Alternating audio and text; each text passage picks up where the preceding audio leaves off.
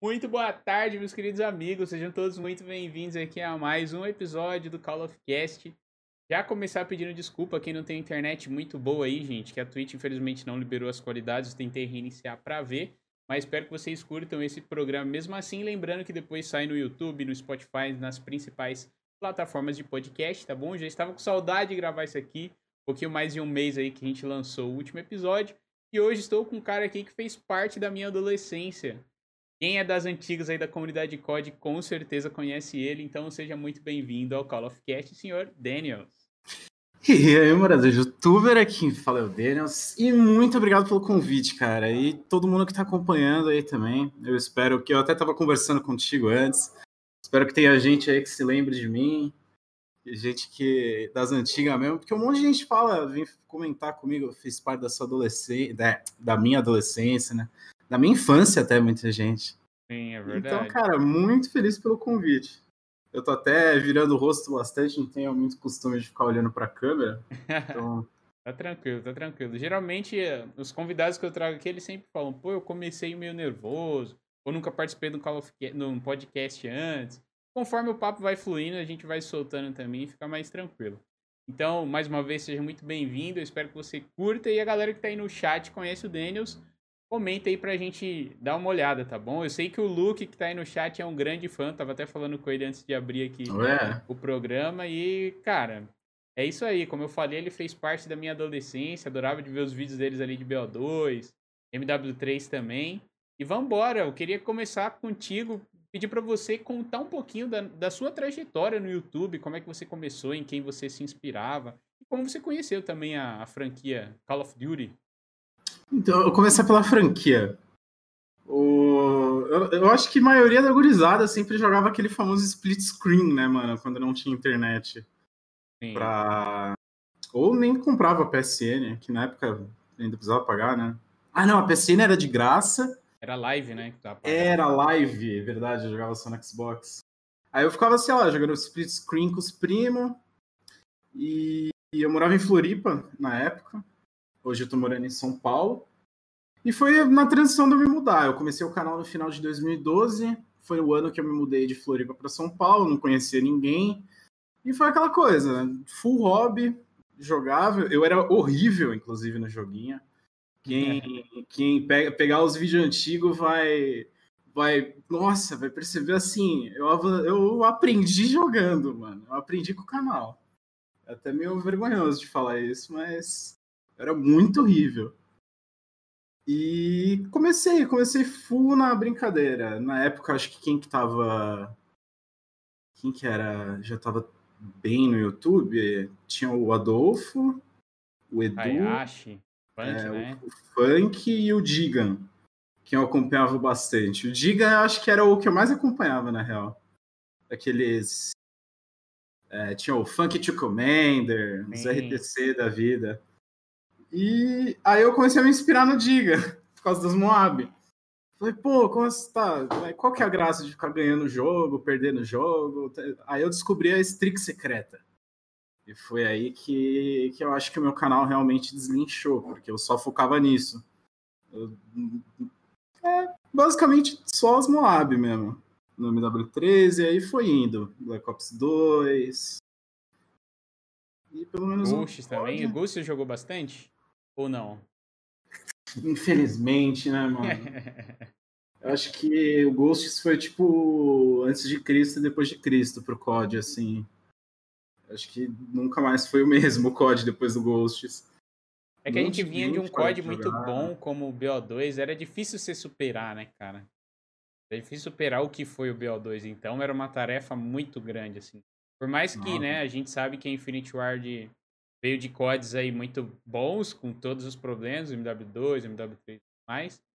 E, e foi o que foi, né? É o que eu sempre falo aqui. Eu consegui me divertir ainda com o game bastante até. Só que não era a mesma coisa, né, velho? Não era a mesma coisa. É, tinha o Ken Strike, que era uma parada legal. Eles trouxeram uns mapas dinâmicos também, que até então era uma novidade, né? Nossa, eu... real, né? Tinha um é... mapa que você pegava o Ken Strike. Isso, Caraca, na caixinha.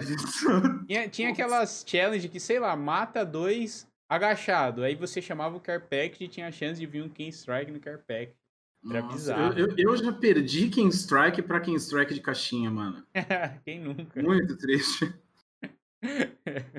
Cara, outra coisa também que eu fiquei bem curioso sobre o seu canal é sobre a abertura. Tanto que quando você eu apresentei você aqui, você fala a unidade do YouTube, quem fala The Daniels. E eu demorei muito a entender, tipo, se era comunidade, se era humanidade. E de onde você tirou essa ideia? Tipo. Cara. E é uma coisa que até hoje você faz, né? Sim, sim. Eu faço tipo de, de orgulho do, da história que eu vou te contar agora. Foi meio que eu, aos 13 anos de idade, assim, eu tava fazendo um brainstorm.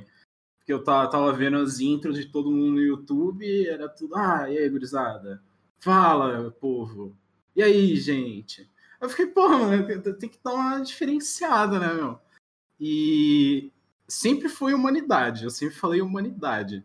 Agora, uhum. eu, eu devo falar muito rápido, minha, minha dicção também não deve ser tão boa às vezes, mas muita gente começou a achar que era comunidade. Aí, algum vídeo ou outro eu trocava por comunidade, tá ligado? Um vídeo ou outro eu falava humanidade. Então, nunca ninguém descobria, na real, o que, que eu tava falando. Mas no, uhum. no, no, final eu sempre acabava soltando que era humanidade mesmo. Soltava a comunidade pelo meme. E tinha outra, fraternidade, eu também já cheguei a falar. E reparavam nos comentários eles falavam ou não? Raramente, raramente. Raramente. Porque eu falava bem rápido, né? Que era pra a galera ficar na dúvida mesmo. É, nessa época era, era meio que comum a galera ter um in, uma intro assim como se fosse a marca da pessoa, né? Sim. Tanto que é. até quando, quando eu conversei com o Hayashi aqui, ele foi falando que foi mudando, assim, a musiquinha sempre foi a mesma, assim como no seu canal. Oh, real. Sempre foi a mesma. Tipo, você ouve aquela música, você já associa. Tanto quando você soltou o seu, o seu primeiro vídeo, assim, vamos assim dizer, da sua volta pro seu canal principal.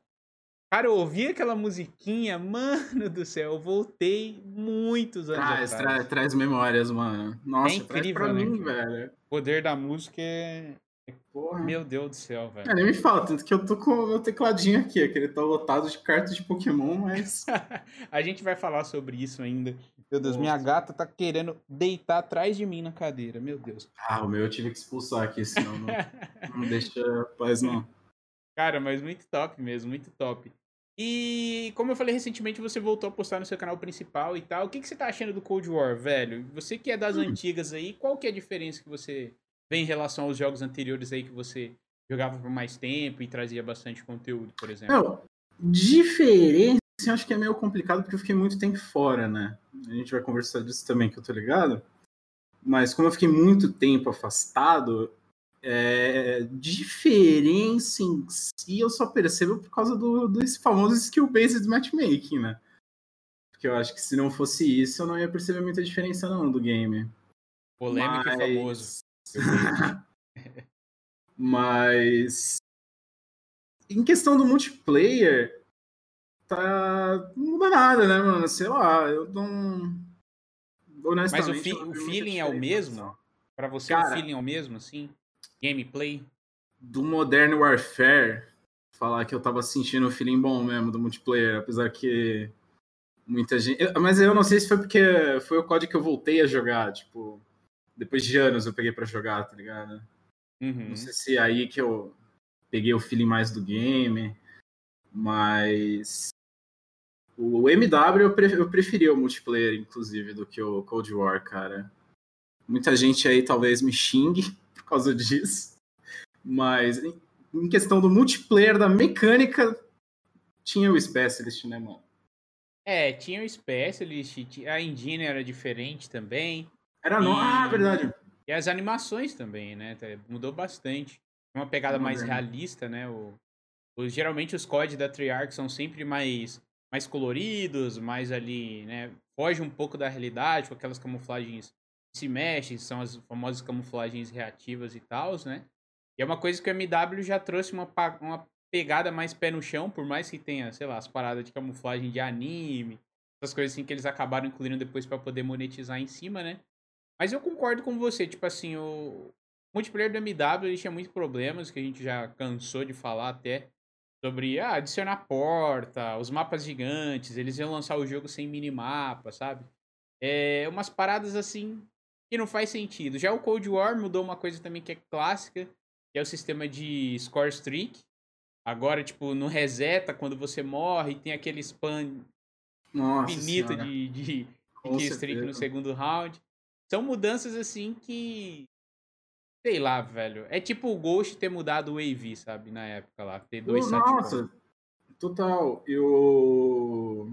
Eu falar. eu- Falou e eu lembrei. Eu acho que eu realmente prefiro MW por causa da engine nova.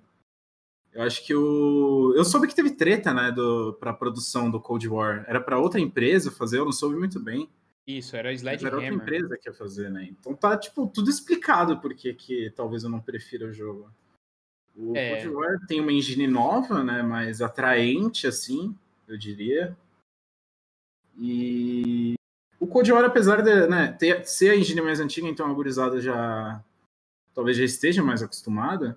Só que entra todo quesito. O que eu prefiro MW é só a mecânica mesmo. Agora, mapa, esses negócios de portinha que tu falou, não, não. Isso daí o Cold War realmente é bem mais divertido de se jogar nesse quesito. É, eles acertaram. Eu acho que até uma coisa agora que eu tô parando pra pensar aqui, a diferença que eu vejo de antigamente pra hoje também é na cabeça do jogador, sabe? É, hoje os caras parece que jogam bem mais parados, e é uma coisa que eu criticava bastante no multiplayer do MW. Era o jogo te obrigar a jogar mais parado, sabe? Com aquela mecânica de, de apoiar a arma, que nem tinha no Ghost, sabe? No Ghost era Lean o nome. E começou tipo assim. no Rainbow Six, né? Foi, foi o Hum. primeiro jogo competitivo que começou com essa mecânica de Lean. Ou foi o BF?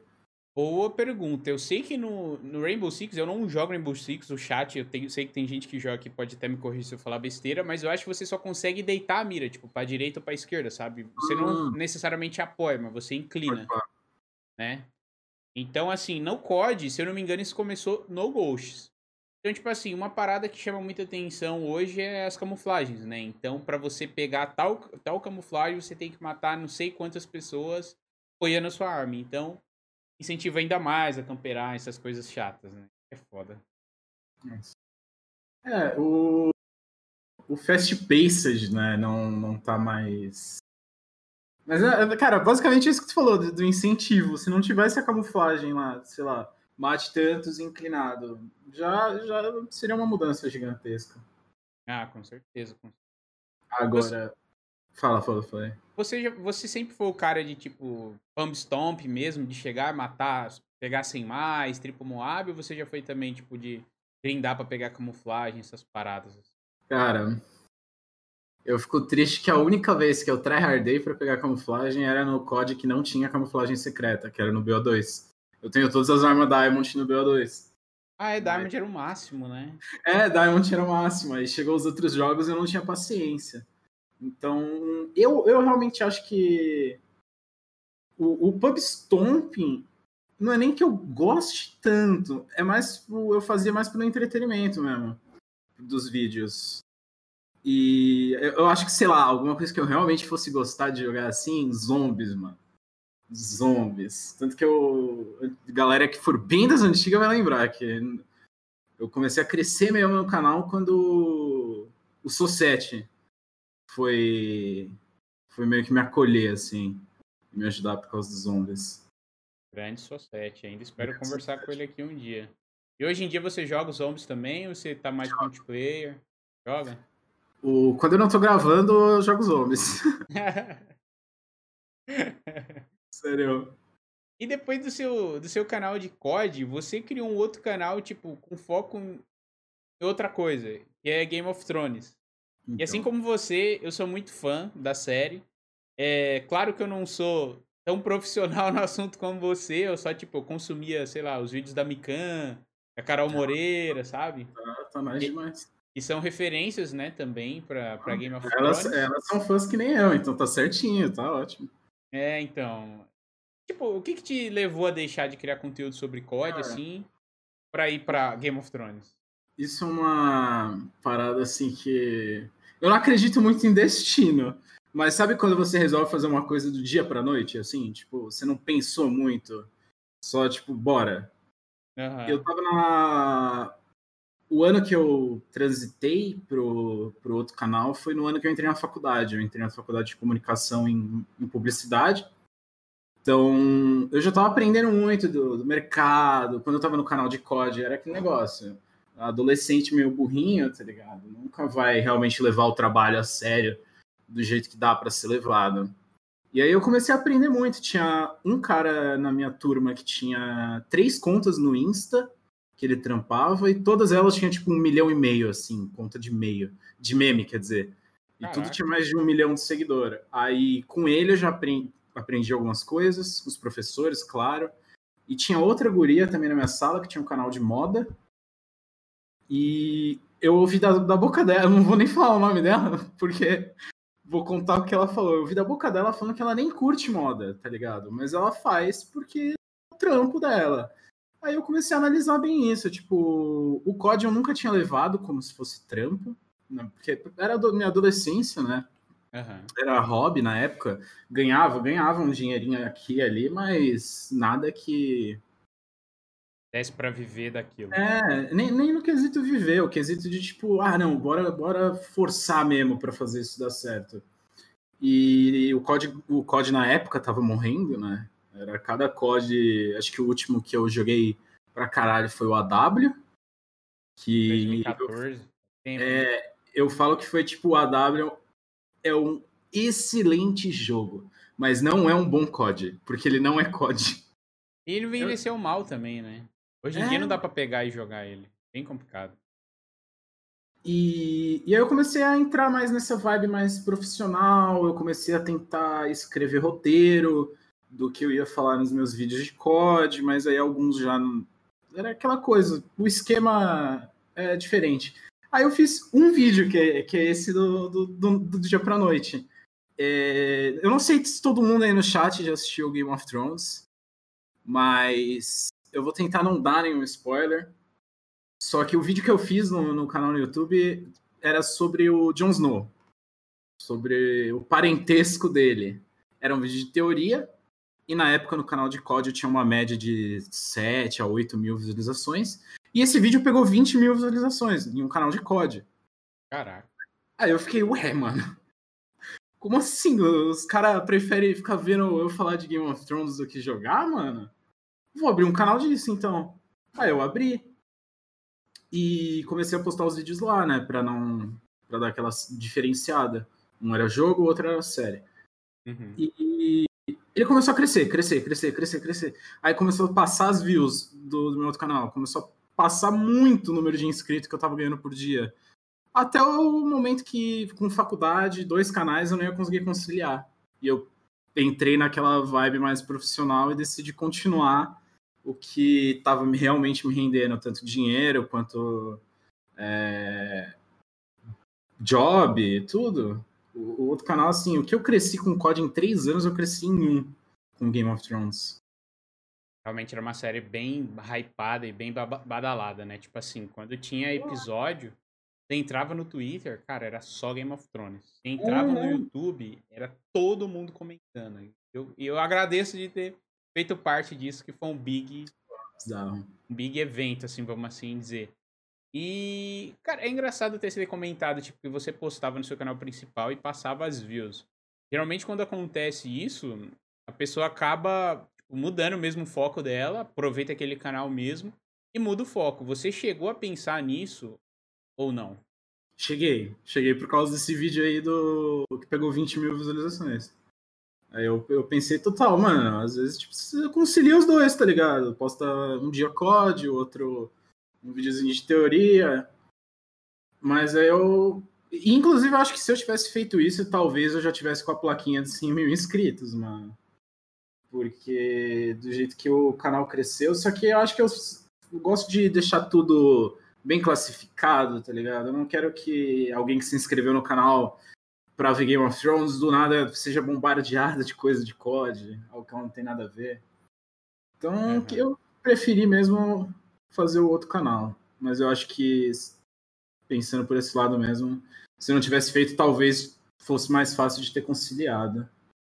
Você se arrepende de ter focado mais na facu e deixado os canais ou, ou não?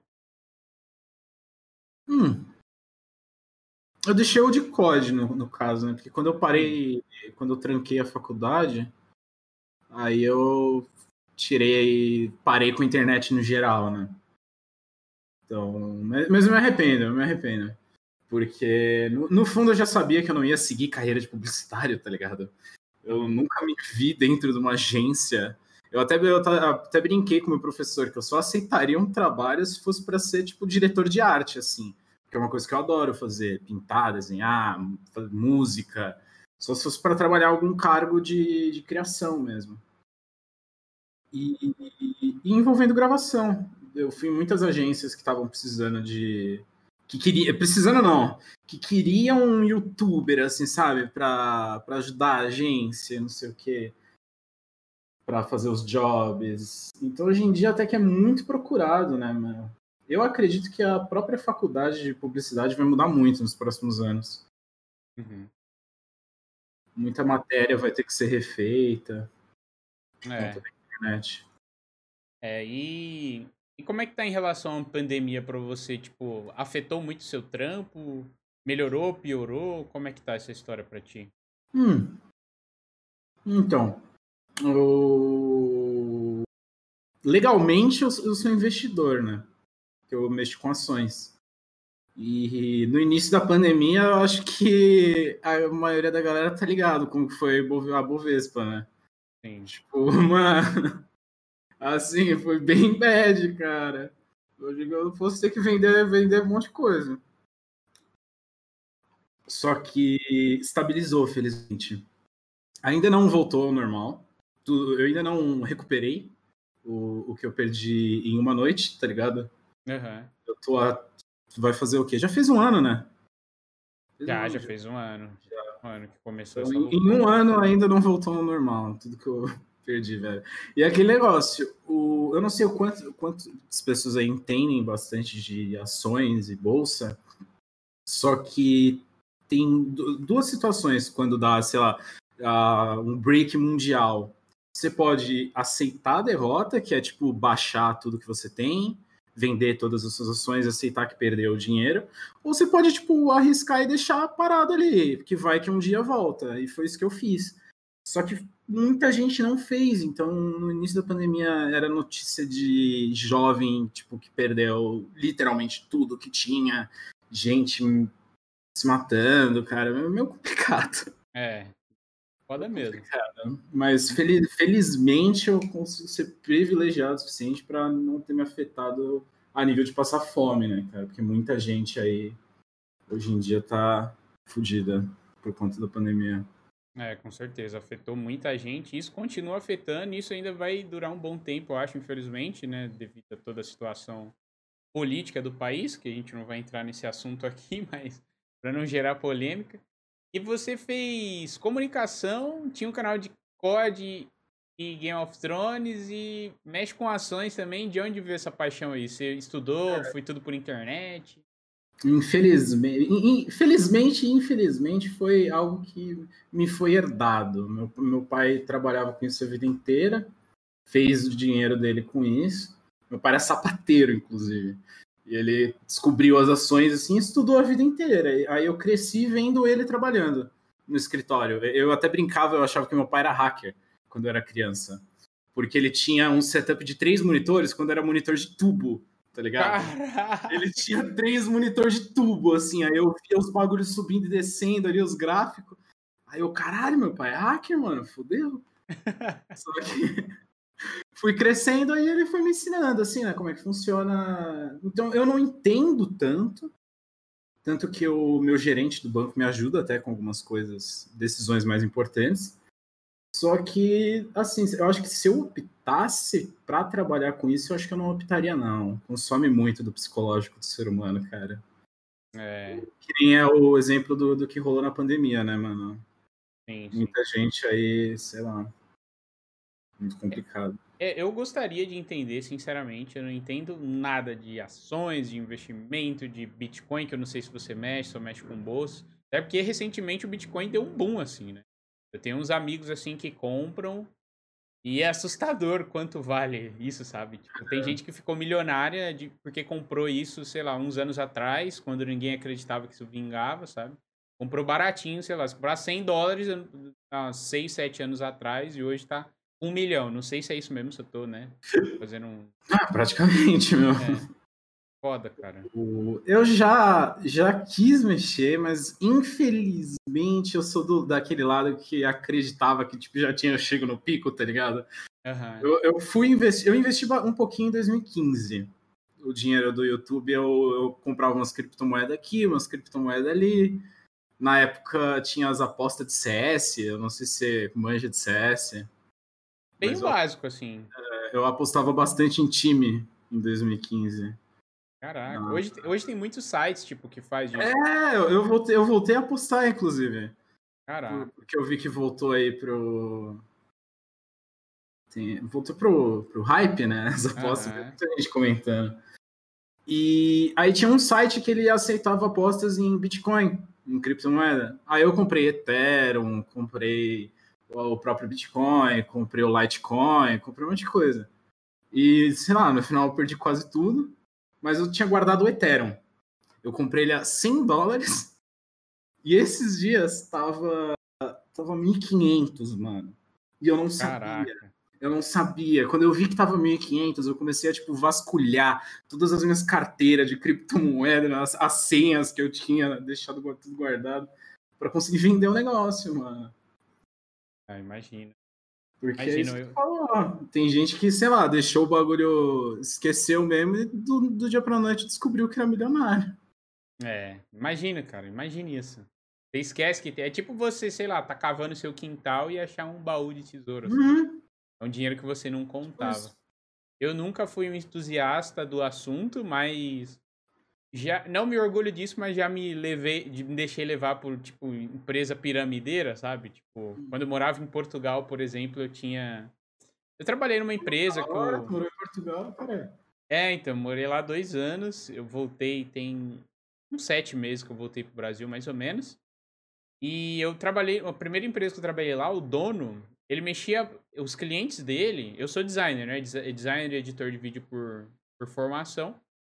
Eu trabalhei para ele e ele, os clientes dele, as pessoas que eu fazia umas artes e tal, era tudo de empresa de que mexia com criptomoeda e os caras já tinham muita grana, sabe?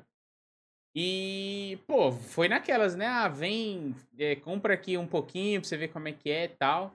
Sei lá, só sei que eu não perdi tanta grana assim. Tinha até um, um cara de uma outra empresa que eu fiz uma amizade depois e, e, ele conseguiu me convencer, tipo, ó, já fiz isso em tantos meses, se você investir X, daqui a 10 você vai ter, sei lá, triplo, tá ligado? Falei, ah, eu tô com dinheiro parado, foi coisa, sei lá, de uns mil reais, assim, na época. E a, a, empresa quebrou, todo mundo tomou no rabo, ela tá, tipo, devendo milhões e milhões, passou até na Record a empresa e tal, não vou falar nome nem nada aqui. Mas, enfim, é, eu entrei nessa uma vez e nunca mais, basicamente. Ah, mas é o. A própria minha mãe é, não botava muita fé também em 2015. O. Eu, eu, eu, né? Eu falei, eu acreditava mesmo que o bagulho tinha chegado no pico. E agora tá aí, né, mano? Eu queria conseguir investir mais, ter tempo para investir mais. Só que eu, é aquele negócio, eu acho que manter o que eu já tenho, eu não, eu não sou muito ambicioso nesse quesito. Mas, porra, caiu no bait da pirâmide aí, então, velho. Caí, velho. Como eu falei, não me orgulho disso. Mas é foda que, tipo assim, se é um parceiro seu, que é, tipo, amigo mesmo, sabe? Tu vê que ele tá ganhando dinheiro com a parada. Aí você fala, ah, porra, não tenho muito a perder, né? Qualquer coisa eu tiro que eu investi, pronto. Só que não é bem assim, né? Meio que você empresta o dinheiro, é, é, você investe na empresa, né? Basicamente. Uhum. Só que tem outras paradas, tipo, de indicação e tal. Felizmente eu não trouxe ninguém comigo. Acho que só a primeira vez que eu mexi com isso foi tipo coisa de 30 euros, assim, que foi eu, meu sogro e minha noiva que, que investiu na época. Era dessa empresa do, do cara que eu trabalhava e tal, né? Só que acabou que não virou também, né? E lá em Portugal, 30 euros ainda assim é, uma, é, é um dinheiro considerável lá, dá pra você comprar umas coisas no mercado, por exemplo, mas não é uma perda tão grande assim. Então, é, eu caí nesse bait aí. E, ó, você que tá ouvindo esse podcast ou assistindo, não caia nisso, nisso também, tá bom, gente? Abra um olho. Isso daí não, não dá futuro, não. É, é complicado. E saindo um pouco desse assunto, voltando pra, pra Game of Thrones, cara, eu queria saber de você quais são os seus episódios favoritos da série. Nossa, tá. Vamos lá. Infelizmente, Casamento Vermelho. Tá na minha lista. Eu... Cara, assim, tem uma entrevista que eu vi do George Martin, que ele tava comentando, acho que o livro do Casamento Vermelho saiu em 98 eu não lembro o ano exato, mas ele tava falando que as pessoas leram, e na época era a época da carta, né? Não tinha muito blog. Uhum. Mandavam carta para ele falando: Eu não acredito o que você fez com o personagem. Eu joguei o seu livro fora, eu queimei o seu livro. Aí ele tava comentando que ele achava muito engraçado isso, porque quando ele fosse lançar o próximo, as pessoas iam comprar de novo o livro, porque já iam ter esquecido o que, que tava acontecendo. Caraca, velho. E temos é, Casamento Vermelho, A Batalha dos Bastardos, o. Como é que é o nome? Ah, o episódio seguinte, acho que, da Batalha dos Bastardos, que é A Luz do Sete. É o último episódio da sexta temporada. Uhum, tô ligado. Quando a igreja faz. Exatamente. A, a, música que toca é uma música que dura 10 minutos chamada Light of the Seven também. Ela é magnífica, assim. O, o, o é, Ramin, o sobrenome dele eu não sei, mas é Ramin. Ele manja muito de trilha sonora. Ele tá, fez a trilha sonora de Westworld também. E você assistiu Westworld? Cara, assisti uns dois episódios assim, mas eu fiquei com muita preguiça de continuar. Falam ah. que é bom, mas é, não sei. Mas eu, eu, eu, tive essa preguiça também. Eu assisti, acho que foram três vezes os primeiros episódios. Até engatilhar. Engatar. É. E também é, cara, por mais que muita gente tenha reclamado do. Ah, é, o, da segunda temporada do Blackwater, quando tá com o fogo vivo nos navios. Nossa. Tyrion, né? Tyrion é o melhor personagem ever. Cara, e você sabia que ele é o único personagem de Game of Thrones que não precisou fazer uma audição? Ele Sério? foi. É, o George Martin escolheu ele a dedo. Caraca, que Você é o Tyrion, é. Nossa, e ele é muito bom, né? Muito, Nossa, cara. Os diálogos dele, as conversas são sempre muito boas. E o último que eu ia falar, que eu sei que muita gente não gostou, que é o da última temporada, que é A Longa Noite. Eu gosto pela questão cinematográfica, eu acho muito bem feito, muito bonito. Viu a produção do backstage, como é que é, eles montaram tudo.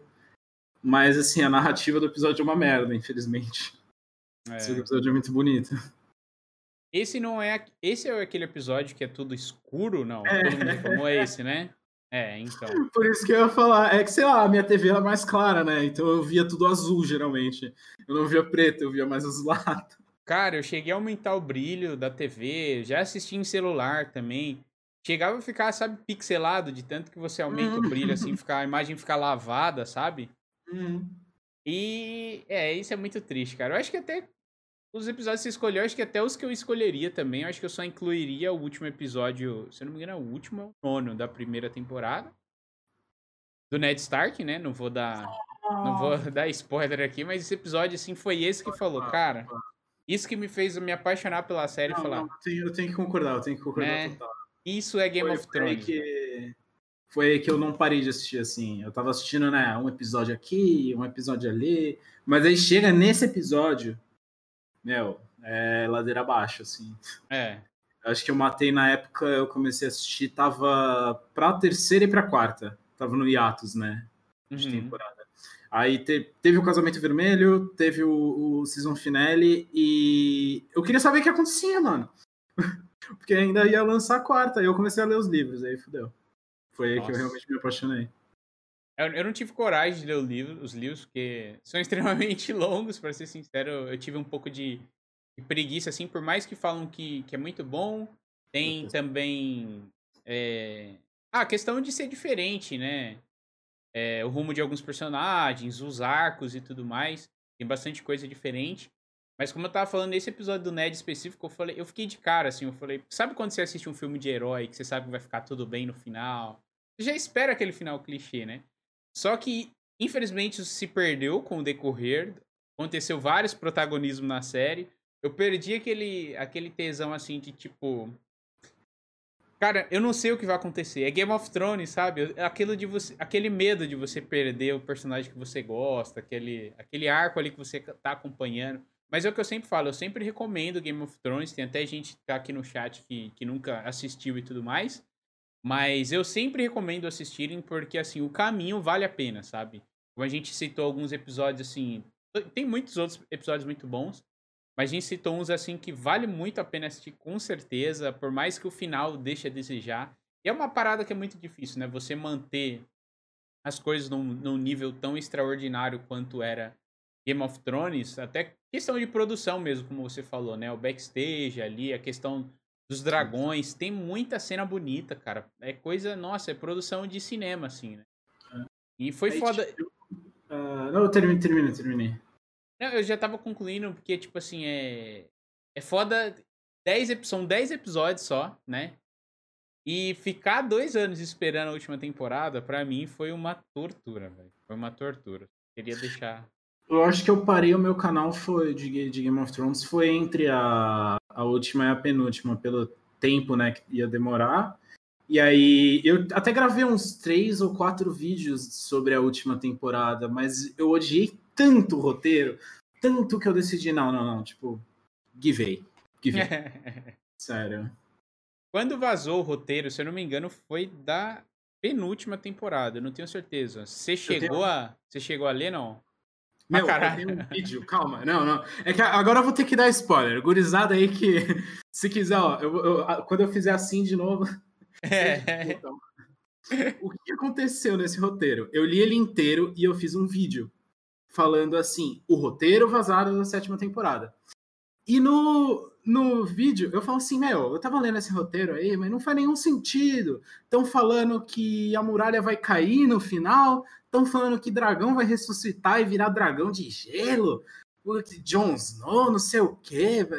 Azora. Mano, não faz sentido nenhum. Como assim os caras vão derrubar a muralha? Aí o vídeo nem. Pronto, pronto, gurizada. o vídeo nem pegou muitas views, só que ele começou a pegar muita view quando a temporada acabou. Porque eu meti o pau no roteiro vazado, que era verdadeiro. Nossa. E, tipo, todo mundo ficou, what the fuck? Como que o bagulho vazou? E realmente não faz sentido nenhum. Sei lá, é, mudou, tá ligado? O que me deixou puto, eu não li o roteiro, o que me deixou puto dessas últimas temporadas foi o tipo, eles levantarem a bola de umas paradas que não aconteceu depois, né? Pequeno spoiler alert aí também. Todo o arco do Jon Snow, sabe? Não serviu hum. para nada, sabe? Aquelas visões do passado, a questão do Azor Ahai também. O que que foi aqueles símbolos também do do Rei da Noite, sabe? Que ele deixava no, na neve. Tipo, cara, pra que que foi aquilo? Eu, eu a impressão que... Na real, tá ligado? Ele só queria pintar o Westeros. É, então, é, basicamente. Então, tipo assim, isso foi muito triste, porque o que deu a entender foi que os produtores estavam meio tipo, foda-se assim, eu só quero acabar isso logo, que eu não aguento mais. E é isso. Teve petição na internet. É uma coisa que eu achei muito ridícula. Na época teve petição na internet para refazer a última temporada, sabe? E teve muita assinatura. E tipo, você acha que, que a HBO ia investir. É, mais 100 milhões? É, mais 100 milhões em uma série. Tipo, por causa de fãs que não gostou, nem ferrando, cara. Eles não iam fazer isso, mas nem ferrando. Mas foi muito triste, cara. Muito triste. Eu imagino que a, quando saiu os livros. Você assiste anime? Cara, eu comecei a assistir um recentemente por causa do meu chat, que foi Attack on, Attack on Titan. Eu não, não terminei, Boa, tá? Chat. Boa, chat. Ó, Chat monstro. Eu assisti ah. uma temporada e dois episódios, eu acho, da segunda e parei que tá me dando preguiça também. Eu tenho um grande problema de ter preguiça é. de terminar as coisas hoje em dia. Porque, cara, eu ia falar assim, a Taikon Titan é o Game of Thrones dos animes para mim, cara. É, tipo, assim, vou te falar, tudo, tudo, eu acho que você não chegou ainda no, no ponto, no ponto que me fez querer assistir a série, porque eu já, eu já tinha recebido muito spoiler de Shingeki no Kyojin. E o que me fez assistir é tipo, cara, é uma reviravolta, assim, é um plot twist gigantesco que me fez perceber a magnitude que a on Titan tem, velho. É assim bizarro. Se eu, se eu fosse você, eu mandava bala nisso aí, mano. Eu vou mandar, não sei, eu tava assistindo em live com o chat. Só que como tem uma galera que não, não acompanha anime e tal, eu acabei que parei também. Um dos motivos de eu ter parado de ver em live é isso. E off-stream eu tô vendo muita pouca coisa. Eu sou muito de fase, sabe? Nessa época uhum. mesmo de Game of Thrones, cara, eu consumia três, quatro séries ao mesmo tempo. Tipo, lançava uma série na Netflix que a galera tava hypada, eu já corria pra ver. La Casa de Papel, é, ah, The, End of, the, the, End of the Fucking World, que eu gosto muito, por sinal. E. Ah, e você falou de animes e tal, eu assisti também o Death Note. é uma hum, série perfeito, também muito perfeito. hypada. Mas, tipo assim, eu assisti a primeira parte. É, então. Isso, isso é o meu. É o principal motivo de eu ter assistido. Que, tipo, se alguém fala, fecha, assiste Naruto. Pô, mas nem fudendo. Não tenho coragem mesmo, nem que me pague. Não, não dá, não dá. Ter mais de 30 episódios para mim. E, e, essa parada de ter que ficar esperando um ano para lançar é. outra temporada e esperar 10 anos para fechar o arco, cara, eu já parei. Eu já. Ainda mais depois de, de, de, Game of Thrones também. Porque é foda. Eu assisto The Walking Dead, eu sou muito fã. Era muito mais. Só que, tipo, parece que as séries não sabem muito bem quando acabar, sabe? Eu sempre, sempre uso Game, é, Breaking Bad como exemplo. Que é a minha série da vida. Eu tenho até uma tatuagem sobre a série. E eles souberam acabar no auge. São cinco fucking temporadas. Tipo assim, a primeira é um pouco arrastada tudo mais, mas sempre que eu recomendo a série para alguém, eu falo, ó, assiste a primeira temporada, porque a primeira é ok. Eu, eu gosto muito, depois de rever a série, você vê a primeira temporada de novo, você vê o quão boa ela é também. Mas precisa de um pouco de, de tempo para dar uma engatada ali, depois fudeu, velho. É, é muito foda. Então, assim, é muito difícil. Igual, eu não sei se Game of Thrones, por exemplo, deveria ter tido mais temporadas para elaborar melhor os arcos e tal. Ou se deveria ter acabado antes para não, não acontecer essa merda, sabe? Então. A, a infelicidade, é... eu não sei quem que eu tava vendo, era algum review aí, eu não sei se era o Ghost Jacobs. Ele tá fazendo algum, alguma review de alguma série. Aí ele tava comentando como 5 é o número perfeito pra série de temporadas. Breaking Bad teve 5, eu acho que The Wire, da é, HBO, também teve 5. E é aquela coisa, muitas séries que passam disso é impossível você não ver a queda de qualidade. E séries que são menores que isso também são, ah, conseguem ser magníficas, que nem o Attack on Titan, que uhum. vai acabar na quarta temporada agora. Vai ter uma pausazinha, que ela é dividida em duas partes, mas vai acabar agora. E, e eu acho assim, perfeito, é exatamente o que você falou. Vai, vai prolongando o negócio, a série não sabe como acabar. Aí a gente ganha séries como Grey's Anatomy, Supernatural, que inclusive Supernatural eu sou extremamente fã até a quinta temporada, que era pronto, que era oficialmente quando o criador falou que era para acabar. E aí é. os caras continuaram. E Game of Thrones é o único caso que era para ter mais temporada e mais personagens. Só que os dois, eu chamo do, do Pateta e o, mais, e o mais Pateta ainda, que é o David e o Dem Uhum. Eles são os dois produtores. É, o DD. Eles são os dois produtores executivos. E a treta que aconteceu é: a HBO queria 10 temporadas, o George Martin queria 10 temporadas, só que ia pesar no budget por causa dos atores, e os produtores tinham recebido uma oferta para fazer uma trilogia de Star Wars. E aí eles queriam, sei lá, acabar com Game of Thrones logo para fazer Star Wars.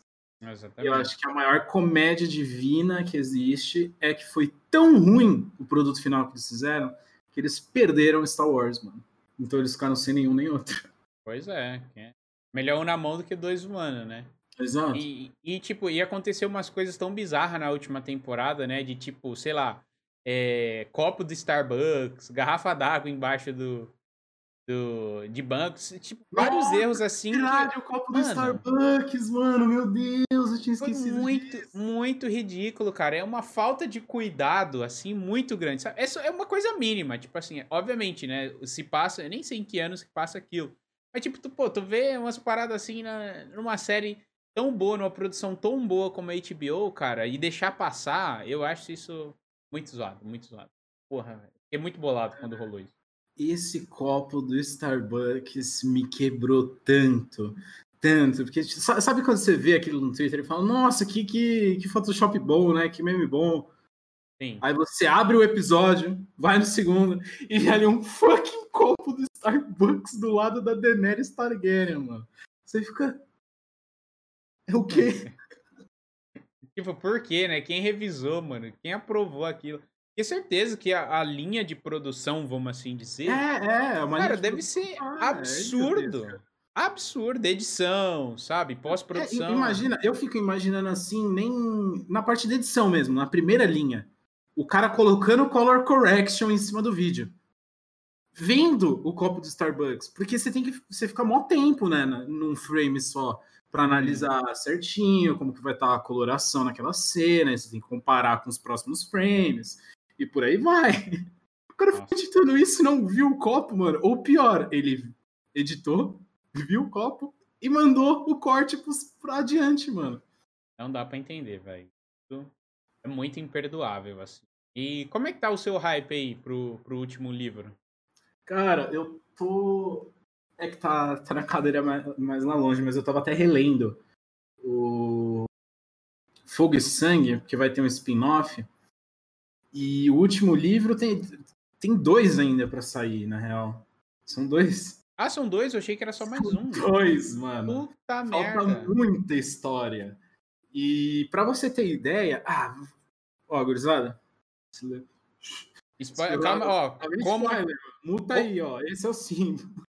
Como tem gente que vai ouvir também Spotify essas coisas e não tá enxergando, é que ah, ele fez um sinal, gente, para tipo, quando tiver spoiler, a galera vê que vai ter spoiler. Então, vou avisar também verbalmente, spoiler bato alert. palma, bato palma pra gurizada quando, quando... Pode ser, pode ser, pode ser uma palminha. Fechou. Quando, quando terminar, ó, começou, começou. O livro... Pior, pior que o Mickey não pegou, então é melhor falar não. mesmo. Spoiler alert, não... Spoiler alerta! o livro termina com a morte do Jon Snow. Até, até onde a gente tá no livro termina com o Jon Snow morrendo. Tudo o que acontece na série depois é teoricamente fanfiction, tá ligado? Pra você ter ideia. É bizarro, assim, tem muita coisa para acontecer no livro ainda. E, e é, muita gente acha que tem só um livro para terminar ainda, né? Mas não, mano. Até, até então eu achava. Tem quantos uhum. anos que lançou o último livro, então? Fez 10, cara. 10 anos? 10, 10. Eu, nunca ah, imaginei. Eu odeio quem fica xingando o George Martin. Eu tava até tinha comentado disso no Twitter. Que o cara pode postar qualquer coisa, tipo, um parente dele morreu. Todo mundo vai xingar ele falando para ele escrever os livros. É, tipo, é, chega a ser triste. Ah, Só que não. 10 anos, mano. É. Foi quando a série saiu. O, o último livro saiu quando a série saiu. Foi em 2011. E ele já tá bem velho. Será que ele fez, tipo, igual a receita da Coca-Cola? Tipo, contou ali para três pessoas de confiança. Caso ele morrer. É tipo assim, ó, acaba assim a história, gente. Será que ele chegou a fazer isso? Ou... Cara, eu imagino que sim. E até onde eu sei, eu entrevistei os co-escritores dele. É um casal que ajuda ele a escrever. Que foda. E eles estavam, e eles estavam, é, eles estavam comentando um casal da Suécia, mano, que se conheceram em um blog de Game of Thrones em 1999. Caralho. Ah, e eles são tipo os maiores fãs, assim. Eles corrigem o George Martin, pra você ter ideia. E eles estavam me falando que sim, ele contou algumas coisas, mas nada que tipo fosse suficiente para você terminar o livro, entendeu? É tipo mais ou menos é, sei lá, se o, se o, Tolkien morresse antes de ter terminado a trilogia do Senhor dos Anéis, ele só ter falado assim, ah, o cara termina lá como rei, no final todo mundo vai para um canto lá e o, o, vilão morre. Tipo, é como se ele falasse só isso, só que ainda tivesse uhum. todo um livro para escrever. Então eu imagino que sim, ele deve ter falado alguma coisinha aqui e ali, mas acho que nada muito muito mega importante assim. É, o foda é isso, né? Que se ele tá demorando 10 anos para escrever o penúltimo, o último então vai ser muito foda, né? Mano? Exato. Cara, é absurdo isso. Gente, só um parênteses aqui. Eu sei que a gente já tá chegando em uma hora de programa, passou extremamente rápido, by the way. E eu queria lembrá-los, caso vocês queiram fazer alguma pergunta pro Daniels, também que, que se apoiar esse projeto também. É só digitar aí no chat exclamação perguntas, tá bom? Que qualquer doação direta, 100 bits ou um sub, você pode fazer uma pergunta para ele que vai ser lida no final, beleza? E, cara, quando a série lançar, essa série derivada, você pretende voltar com o seu canal assim, Game of Thrones? Total. Uma. Até aproveitar para comentar então. Eu queria já voltar com esse meu outro canal voltado para um conteúdo mais histórico, sabe? Que eu sou um cara muito apaixonado por história, ler, escrever. E os meus vídeos que mais deram certo nesse canal não são de Game of Thrones, são de Vikings. São contando a história real do. Você assistiu Vikings? Outra também que eu assisti uns três episódios. E falam que é muito boa e tal, mas eu, eu abandonei. É, é, bizarramente boa, tá no meu top 7. Já acabou, né? Já, já, já. Acabou, e o final recompensa. O recompensa, recompensa. Mas a, a série da, da quarta temporada até a sexta termina na sexta da quarta até a sexta ela tem uma queda de qualidade considerável, mas ainda é muito da hora. E tem esse personagem que é um, um rei viking meio lendário, que ninguém sabe se ele existiu ou não, que é o, o Ragnar Lothbrok. E ele. Eu fiz um vídeo contando a história real dele. E o vídeo tá com quase 2 milhões de visualização. Caraca! E até hoje, até hoje eu ganho muita visualização nesse outro canal por causa desse vídeo. Só que a History Channel, que é, é a AMC, eu acho que é a mesma, acho que a History Channel é aqui no Brasil só, mas é a AMC que produz, junto com a MGM. Eu tomei copyright manual desses filhos da puta. Nossa. É um centavo, mano, com o meu melhor vídeo. E aí eu peguei meio que raiva. Eu não quis mais fazer conteúdo de Vikings. Porque eu peguei raiva da empresa. Caralho, que Eu queria voltar, mano. Eu queria voltar a produzir. Porque eu quero. O, o spin-off que vai ter. Você assistiu Kingsman? Kingsman, pra ser sincero, eu nem conheço, cara. Eu acho. Filme, o filme. Tô... Ah, é um filme. E Agente Secreto, é. Ele é antigo? Muito não, antigo, não, não. É meio atual, mano. Não, meio então atual, não, na real. Não, não conheço. O, o roteirista desse filme, a roteirista, eu acho. Eu não lembro é que eles pegaram vários roteiristas de, tipo, muita produção foda. E eles dividiram, foram cinco roteiristas e cada um ia criar um projeto em cima de Game of Thrones. Aí eles já selecionaram três, que é esse spin-off que vai ter com a Guerra Civil Targaryen. Vai ter também um spin-off que vai contar a história, acho que da primeira Longa Noite e dos primeiros White Walkers. Legal, hein? E vai ter um outro spin-off que eu não eu só tinha lido a notícia esses dias que ia ter, que ia ser numa região ali de King's Landing. Mas eu não tô nem ligado nesse outro. Mas tô, cara, muito ansioso. Vou voltar no 300% porque os dois patetas não estão envolvidos mais na série. Então eu acredito que vai ser magnífico, assim, do começo ao fim. E, e já tem todo o conteúdo, né? Todo, todos os livros em tese, toda a história que eles vão trabalhar, ela já tem começo, meio e fim.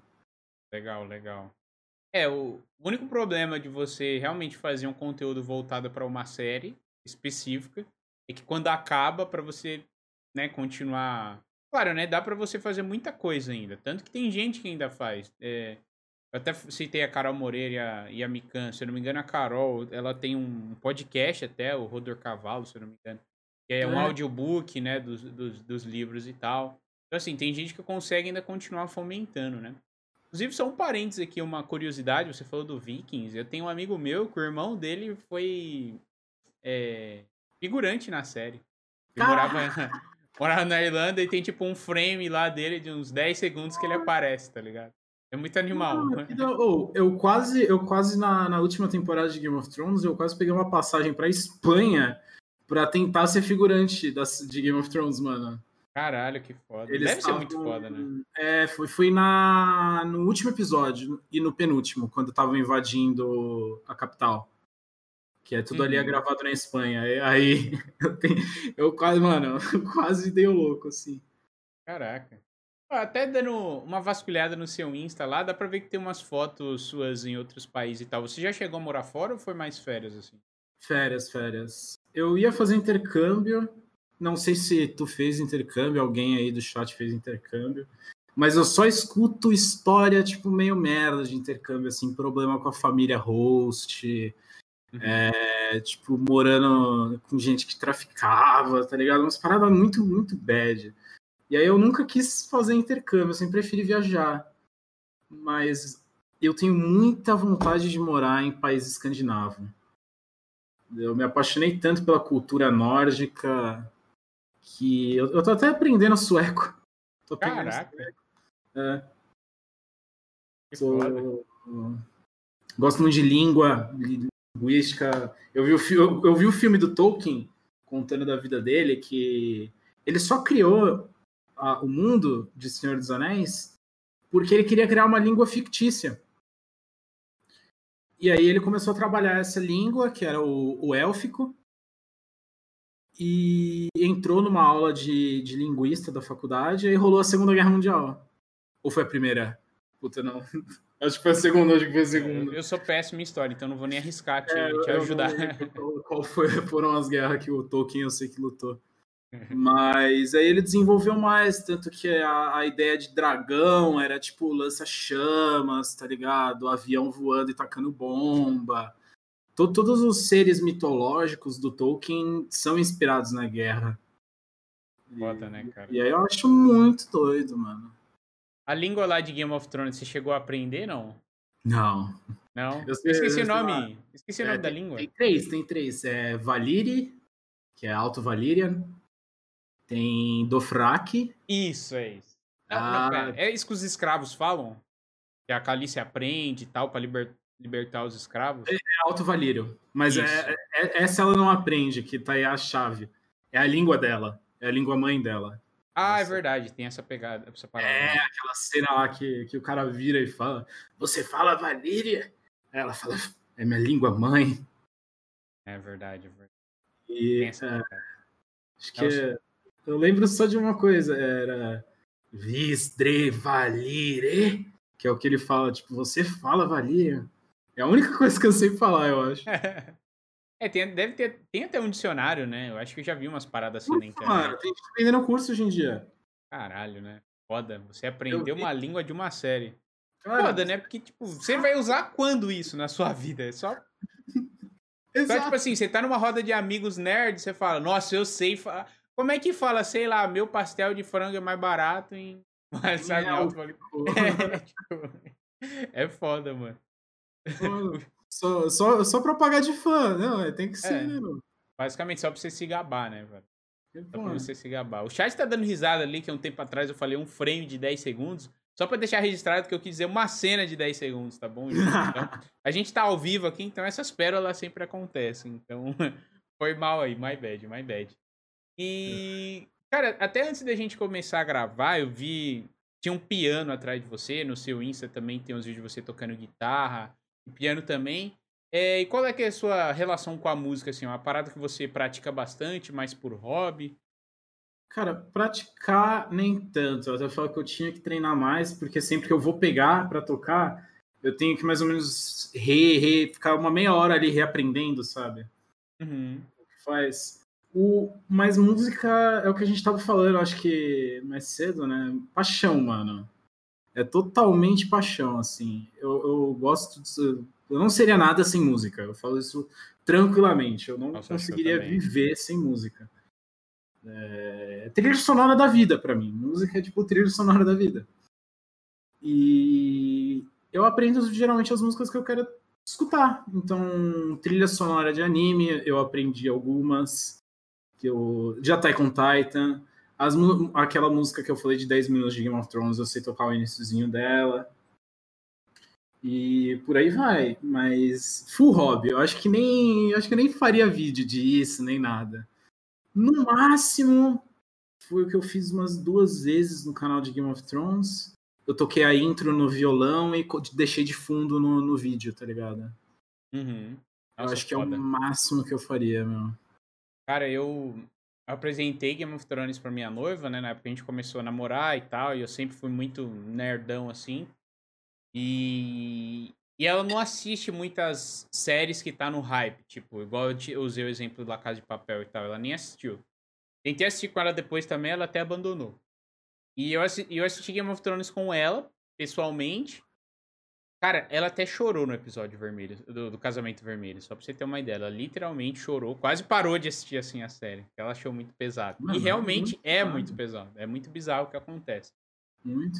E, cara, é, é, isso que tu falou. Música é uma parada muito foda. A gente tava falando até de nostalgia, pô, a gente escuta a música do Hayashi, a música do teu canal. É. A gente já atrela isso, né? Isso é muito foda, muito, muito foda. E tirando músicas de anime, essas paradas assim, o que que tu escuta? Cara, eu vi alguém ali brincando que eu sou emo, certeza, mas infelizmente, assim, é, eu acho que, que, sim, sim. Eu sou muito eclético, eu escuto sertanejo, eu escuto funk, eu escuto qualquer coisa. Só que tem coisa que eu gosto, é, sei lá, um Ring, tá ligado? Um Nirvana, um Foo Fighters. Boa. Essas músicas mais assim. Mas boa, boa. me apaixono por tudo, cara. Se, se, me falasse que cinco anos atrás eu estaria, tipo, falando que eu escuto sertanejo funk, eu daria um tapa na minha cara, assim, falaria, mano, acorda. Quem, quem você acha que você é? Mas passei dessa fase já, mano. Cara, Música eu... é bom, não importa qual estilo. Eu sou bem eclético também, mas, tipo, algumas coisas eu não curto muito escutar. Uma delas até sóbrio, no caso de funk, sertanejo, essas paradas. Tipo, se eu tô é, numa não, é, festa, é, é, é, né? Tipo, aí eu curto. Tipo assim, sei lá, toca um tchacabum aí, vamos dançar, bora. Total, um, total. Um, um, um El Chan.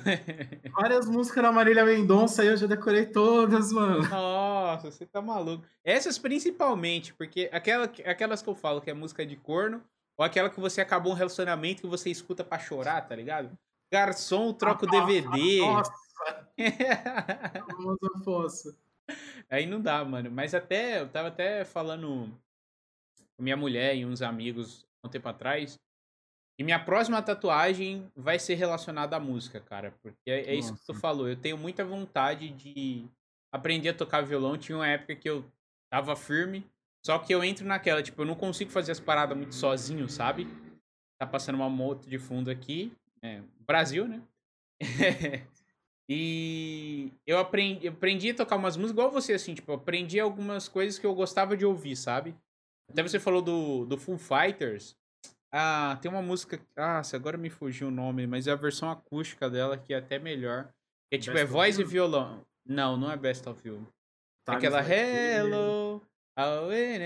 Everlong, Everlong. Eu, eu sou horrível cantando, tá, gente? Mas eu tive que dar uma palhinha aqui Everlong pra é tentar é lembrar. Mano. E é uma música que eu tenho muita vontade de aprender a tocar, tá ligado? E é nesse, nesse, nessa pegada. Tipo, eu só quero tocar algumas músicas que eu curto. E meu pai também, tipo, toda vez que eu encontro meu pai, ele adora que, tipo, vamos tomar uma cerveja e tocar umas músicas juntos, sabe? E ele curte muito MPB no gênero Zé Ramalho, Zé Geraldo, é, curte um Ira também, uma, uma, umas coisas meio assim. Eu acho muito foda, mano. Tatuagem é uma parada que tu curte? Você tem, não? Cara, curto. Não tenho nenhuma, mas eu já tenho duas planejadas e assim que acabar a pandemia eu já já reservei com, eu não sei quem conhece a Xlu, mas eu gosto muito da tatuagem dela, depois se alguém ficar interessado eu até divulgo eu quero. Eu, eu, eu, gosto muito de contraste. Eu, eu sou daqueles que fala que tatuagem tem que ter significado, mas para mim, sabe? Porque uhum. cada um faz o que quiser, mas todas as minhas tatuagens vão ter um significado para mim. E eu gosto muito de contraste. Eu, eu escrevo com a mão esquerda, mas eu faço muita coisa com a mão direita. E não sei o que. Então, eu vou, por exemplo, fazer uma. A minha primeira tatuagem vai ser uma pena tinteira de, com uma pena de corvo aqui assim no braço. Com. Que é, né? Escrevo com essa mão. Uhum, e aí eu vou fazer sentido. também a, a espada do Jon Snow aqui. E vou dar uma, tem uma frasezinha que eu que, que eu gosto muito. Não sei de quem é, talvez, talvez seja de alguém que não merece gostar da frase dele, mas é criação é uma forma de destruição e destruição é uma forma de criação. E eu, quero, eu queria fazer o contraste, tipo, da pena e da espada, tá ligado? Porque eu sou, sou, muito apaixonado nessas paradas, mano. Mas. Entendi.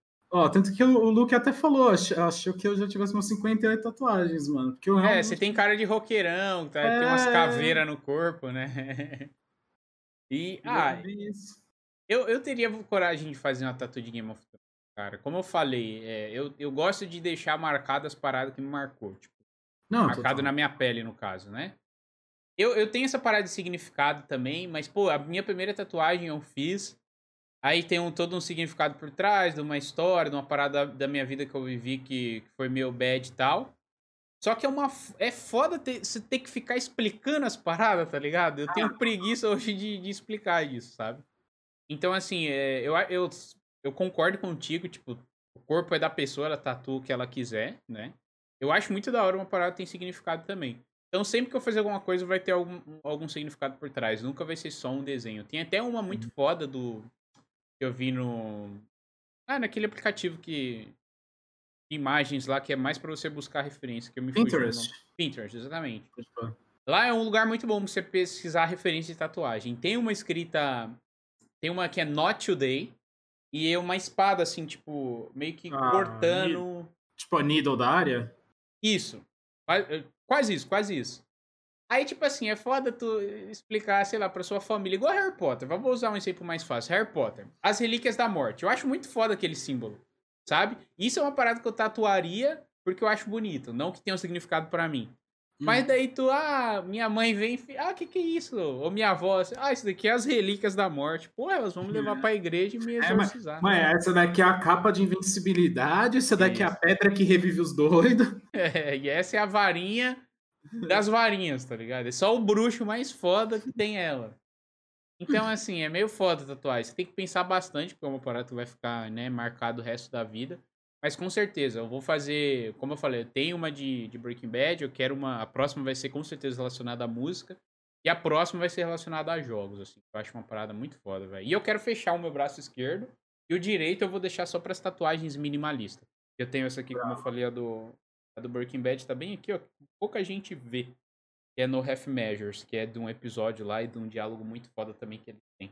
Então esse braço vai ficar para as tatuagens mais minimalistas e essa daqui eu quero ah, fechar. Monstro, eu monstro. já tenho uma, uma grande aqui. É, quem tá ouvindo no Spotify e tal não vai conseguir ver, mas quem tá vendo aí no YouTube. Inclusive, gente, você que tá ouvindo esse episódio e ainda não se inscreveu no canal do Cloudcast no YouTube, se inscreva que lá eu posto uns cortes e tudo mais. Beleza? Deixa eu tomar uma água aqui que agora eu falei demais. Passa a bola pro Denis aí. o. Deixa eu. Estamos falando tatuagem. Ah! Uma coisa que eu tava falando é que eu quero ainda morar na Suécia. Na Suécia não, país nórdico, mas tô aprendendo uhum. sueco. Que tem uma coisa que eu gosto muito das tatuagens, por exemplo, o, o Adolfo, ele tem uma tatuagem Maori que ele fez na Nova Zelândia. Foda. E eu quero fazer runa nórdica também. Tá ligado God of War? Sim, tô ligado. Foi, você falou isso já me veio na cabeça já. É, o Baldur, mano. Eu, eu quero realmente tatuar, tipo, aqui perto da costela, algumas runas nórdicas, tá ligado? Uhum. Sei que vai doer pra caralho. Vai. Tudo que já, tem já osso, tô, né? É, já tô preparado. Toda região que tem mais osso do que gordura. Aí, ó, vem a tatuagem de Naruto, mano. Lá vem, lá vem. Eu. Ah, é que você não falou que não assistiu, né? É, mas pode falar, se foi spoiler, alguma coisa assim. A galera do chat é tudo nerd. O, eu vou tatuar aqui na, na mão esquerda a lua do Indra e aqui na mão direita o sol do Ashura. Por causa da, de todos os paralelos aí de Indra, Ashura, do Naruto, do Sasuke. Sabe dos seis caminhos. Quem, quem matou Naruto tá ligado. Mas é uma das tatuas também que. Eu tenho muita ideia, muita ideia de tatu. É, a única coisa que eu sei de Naruto é que ele pode ser duro às vezes. Mas é, mano, tatuagem é foda. É uma parada que eu só não faço mais porque eu não tenho dinheiro hoje. É uma parada cara. E tem Sim. que ser mesmo, tem que ser igual. É, exatamente, exatamente. Tu falou do, da, da, da menina que tu conhece aí que tatua e tal. Aqui em Joinville, eu fiz duas tatuagens com um cara também que ele é foda, assim. E ele é especialista em traços finos e lettering, sabe? Então ah. ele faz ah. umas paradas muito foda. E sombreamento também, aquarela, ele faz de tudo.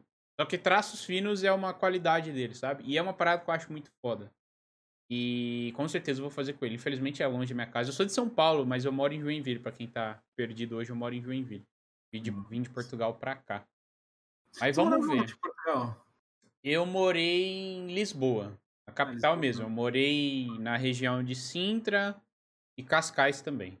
É ali mais da, da, da, Não sei se você conhece. No, nunca fui, mas a parente. Teve, teve uma vez que eu fui fazer minha árvore genealógica, eu fiquei tryhard pra caralho nisso. Aí eu, eu, fui até 1600, mano, em Portugal. Eu vi no seu Twitter isso. É, é, é. E eu, eu, eu, esqueci agora o nome, mas era uma cidadezinha perto de Lisboa até, cara. Costeira mais pro norte. Mas eu ah, não vou saber dizer o nome. Não, tô ligado, tô ligado. Mas é, é que tem bastante cidade. Ao norte não são tão conhecidas porque elas são menos badaladas, né? São mais é. como se fosse cidade de interior. Mas assim. é muita igreja, né, mano? Aham. Uhum. É, quando, quando minha mãe foi me visitar lá, eu conheci Óbidos, é, que é uma... Nossa, cara, parece...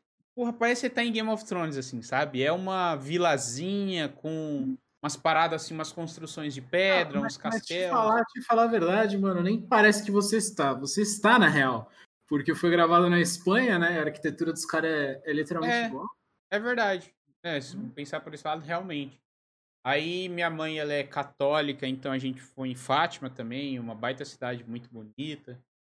Enfim, a gente foi passeando nessas cidades próximas ali. E é muito da hora, cara. Tipo, para quem curte história, Portugal assim, Claro, né? É um país velho, tipo, a região de Lisboa ali, eu até, eu até brincava que parecia uma Praça da Sé, só que mais, mais bonita, sabe? Mais organizada. Tem uns trechos que me lembrava muito a Praça da Sé.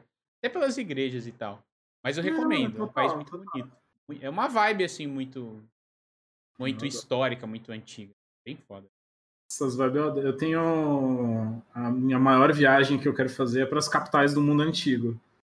Roma, Grécia, é, Bizantino, Jerusalém, é, a, a, capital antiga da China, que acho que é Gonzhou, alguma coisa assim. E, mano, eu sou doido das ideias. Não, mas eu acho foda, cara. Se tem uma coisa que eu quero fazer antes de morrer é, é conhecer pelo menos uns 12 países aí que eu tenho em mente. Tá? Acho muito monstro. foda. Viagem agrega muito. Exato, exato, cara. A gente tem uma frase do do Oberyn Martell, quando ele tá conversando com o Tyrion, que ele não quer nascer e morrer no mesmo lugar, tá ligado? Uhum. Aí ele quer viajar e conhecer o mundo. Aí o Tyrion vira e fala, é, mas nem todo mundo nasceu um príncipe, né, porra? E... Só que nesse quesito a gente é mais feliz que a gente não vive na Idade Média, tá ligado? Dá pra, pelo menos, viajar uma vez na vida, assim. Uma vez por ano, eu acho. É... vez por ano acho saudável. Ah, claro, não, né? já, eu já tô pensando mais nas pessoas bem, bem mais. É, que não tem tanta condição mesmo, tá ligado? Uhum. Para quem quer viajar, tipo, uma vez na vida para ir para algum lugar, tem como. Tá. Eu acho que é. O meu avô, por exemplo, meu avô morreu sem sair do Brasil. E eu, tipo, é uma das tristezas que eu acho que tem muita gente que. Cara, tem que conhecer, tem que abrir os horizontes, essas coisas. Ah, com certeza. E agrega muito culturalmente falando, né? É, você experimentar outras comidas, conhecer novas pessoas, uhum. isso é muito foda. É o que eu falo, a experiência que eu tive em Portugal foi sensacional, assim. Eu adi adiantei um pouco, assim, esse sonho de morar fora. Na verdade, adiantei a minha volta, né, de um, de um sonho que eu tinha para mim quando eu saísse do Brasil, eu não queria voltar mais, mas aí teve uma série de coisas, é, querer viver de produção de conteúdo, é, tá mais perto da minha família também na pandemia. Então teve muitos impactos assim que eu falei, ah, cara, tá na hora de voltar para casa. E assim, eu acho que uma coisa também, eu não conheço. É foda a gente pensar também que a gente quer conhecer outros países e a gente não conheceu o nosso, né? Tem tanta coisa ah, foda no Brasil perfeito. que eu não conheço. O, onde eu queria chegar, inclusive. Que nosso país é continental calma, mano. Muita gente, a gente não tem muita ideia, porque a gente também não vive num país do tamanho da Itália, uhum. do tamanho da, das Maldivas, tá ligado? Uhum. Um país minúsculo, então. Até Portugal, eu vim de lá, Portugal é minúsculo. É, é menor que São Paulo. Oh. Acredito. É, bem menor, na real. É, em população, obviamente, né? Curiosidade minha é que eu, eu nunca entendi na, na, no quesito histórico como que a Espanha não só tomou Portugal, velho. Tá aí uma coisa que eu tenho que perguntar para algum historiador um dia. Porque os caras estão ali, né, meu, dentro da, da Espanha ali, mano. Dá pra ir de carro, né? De boa, é uma viagem tranquila, assim. Tipo, a viagem que a gente faz pra ir pra um litoral aqui no Brasil, por exemplo, no caso de São Paulo até o litoral sul, Lá é uma viagem que você faz, tipo, sei lá, tu vai de Portugal pra Espanha, né? conhecer é. Barcelona, Madrid e tal. Não, mas é bem foda, cara. Agora, na sua bio do seu Twitter tá escrita, tipo assim, ah, você é investidor, tá produtor de conteúdo e escritor também. Você escreve o quê, assim, é um livro, poemas? Eu tô escrevendo um livro de fantasia medieval, graças a Game of Thrones que me inspirou a escrever. E eu tô escrevendo ele desde 2014. Eu tenho mais ah. de 350 páginas escritas já. Foda. De coisa de tipo mundo, é, cultura. Não é nem tipo o livro bruto, eu acho que eu tenho mais de 100 páginas. Mas ele tem muita coisa de background que, que eu me perderia, né, se eu não escrevesse. Tem uhum. muita página, página, página, página ali de como que funciona tal cultura, como que funciona tal religião, como que funciona tal língua, como que as especiarias daquele reino, como que eles ganham dinheiro. Ah, eles ganham dinheiro com exportação de peixe, os outros ganham dinheiro com fabricando tecido e por aí vai. Para eu não me perder na história. E eu tenho o meu sonho desde criança é lançar um livro, tá ligado? Foda, assim, é sonho de criança. Quando eu era pequenininho, eu desenhava quadrinho. Eu adorava desenhar quadrinho. É, era de Star Wars ainda. Era é. quadrinho de Star Wars, mano. E sempre uma história diferente, eu sempre fui muito criativo com essas coisas, as brincadeiras de boneco, né, Max Steel. Eu nunca tive, sei lá, uma brincadeira, várias histórias, era sempre a mesma história contínua dos meus brinquedinhos e tudo mais. E aí eu comecei a conhecer Game of Thrones, já gostava de escrever algumas coisas perdidas ali, conto, eu escrevo muito conto. Já divulguei um, alguns. Tem um eu, blog é, assim, não? É. Não, mas eu já divulguei naquele Wattpad. Mas eu sei que tem muita fanfiction lá eu, eu queria ver se, se não existe um site mais sério uhum. para divulgar as paradas um pouco mais sérias. Uhum. Mas eu, eu, descobri que hoje em dia a, você pode publicar na Amazon de graça, que eles imprimem tudo para tu. Legal. É, é, então, é, o Luke falou, o Wattpad é o mais sério que tem. É lotado de fanfiction, mano. É foda. É foda. Quando eu era pequeno, você falou que gosta, gosta, gostava e gosta de desenhar. É, não, mas tem muita foda esta... Eu, eu gostava muito de desenhar Dragon Ball, velho. Eu era fanático em Dragon Ball. Eu adorava desenhar também. Tanto que hoje eu sou designer, mas eu não, não sou ilustrador nem nada. Mas era uma parada que eu sempre pensei que eu ia trampar, assim, sabe? Com ilustração, animação e tal. Mas depois de trabalhar em agência e tal, eu falei, é, isso aqui não é o que eu quero pra minha vida, não. Mas aí já é outra história. Mas, cara, muito foda, velho. A agência consome um pouco da tua alma, né? Nossa, tal, velho. Pelo amor de Deus. É uma parada meio maluca, assim. Até quando. É uma parada que me broxou de morar em São Paulo. Era isso, né? Da rotina maluca das pessoas. Né? Conhecido pela cidade que não para e tal. Igual, eu morava na Zona Sul na região de Santo Amaro. Você mora em São Paulo, não sei se você conhece. Uhum. Mas é, aí eu trabalhava na região da Vila Madalena ali, Sumaré e tal. Eu morei Cara, também. Eu demorava tipo duas horas para ir e duas horas para voltar. Então eu perdia nossa, tipo. Amaro, Vila Madalena, nossa, mano. Nossa, é, é contramão. E, e pensa no trem lotadão, tipo, seis horas da tarde, aquele, aquela linha esmeralda. Nossa, até gatilho, só de lembrar. Gatinho. Assim. E eu, e eu tinha um horário maluco, tipo, das 9 às 7. Era uma rotina meio puxada, assim, é, eu trabalhava sentado e tal, mas era mais cansaço mental. E, e enfim, aí era uma rotina muito cansativa, velho. O bom, essa era uma época que eu assistia muita série, por exemplo. E como a viagem era longa, eu aproveitava ah. essa série, esse, esse tempo para assistir séries, filmes, sabe? Baixava vários episódios ali na Netflix e tal. E, e ia assistindo, sabe? Então, é, hoje eu tenho uma vida mais pacata aqui, eu moro em Joinville, um lugar mais tranquilo e tal. É uma cidade que eu falo que é uma cidade grande com cara de interior. Eu tô curtindo ah, bastante até. Não sei, é se, né? não sei se já você falou que morava em Floripa, né? Não sei se já viu pra cá. É, eu, eu colei acho que umas três vezes em Joinville, é. com brother assim. Pode crer. Não, não, muito, não. Sempre fui muito de Floripa na época que eu morava lá. É. A Floripa é foda. Eu fui lá, fui em Floripa uma vez, mas só pra fazer ponte, assim. Tipo, as, as, as praias eu acho da hora e tal. Pra morar eu não sei. Eu acho que é um lugar muito caro e tal.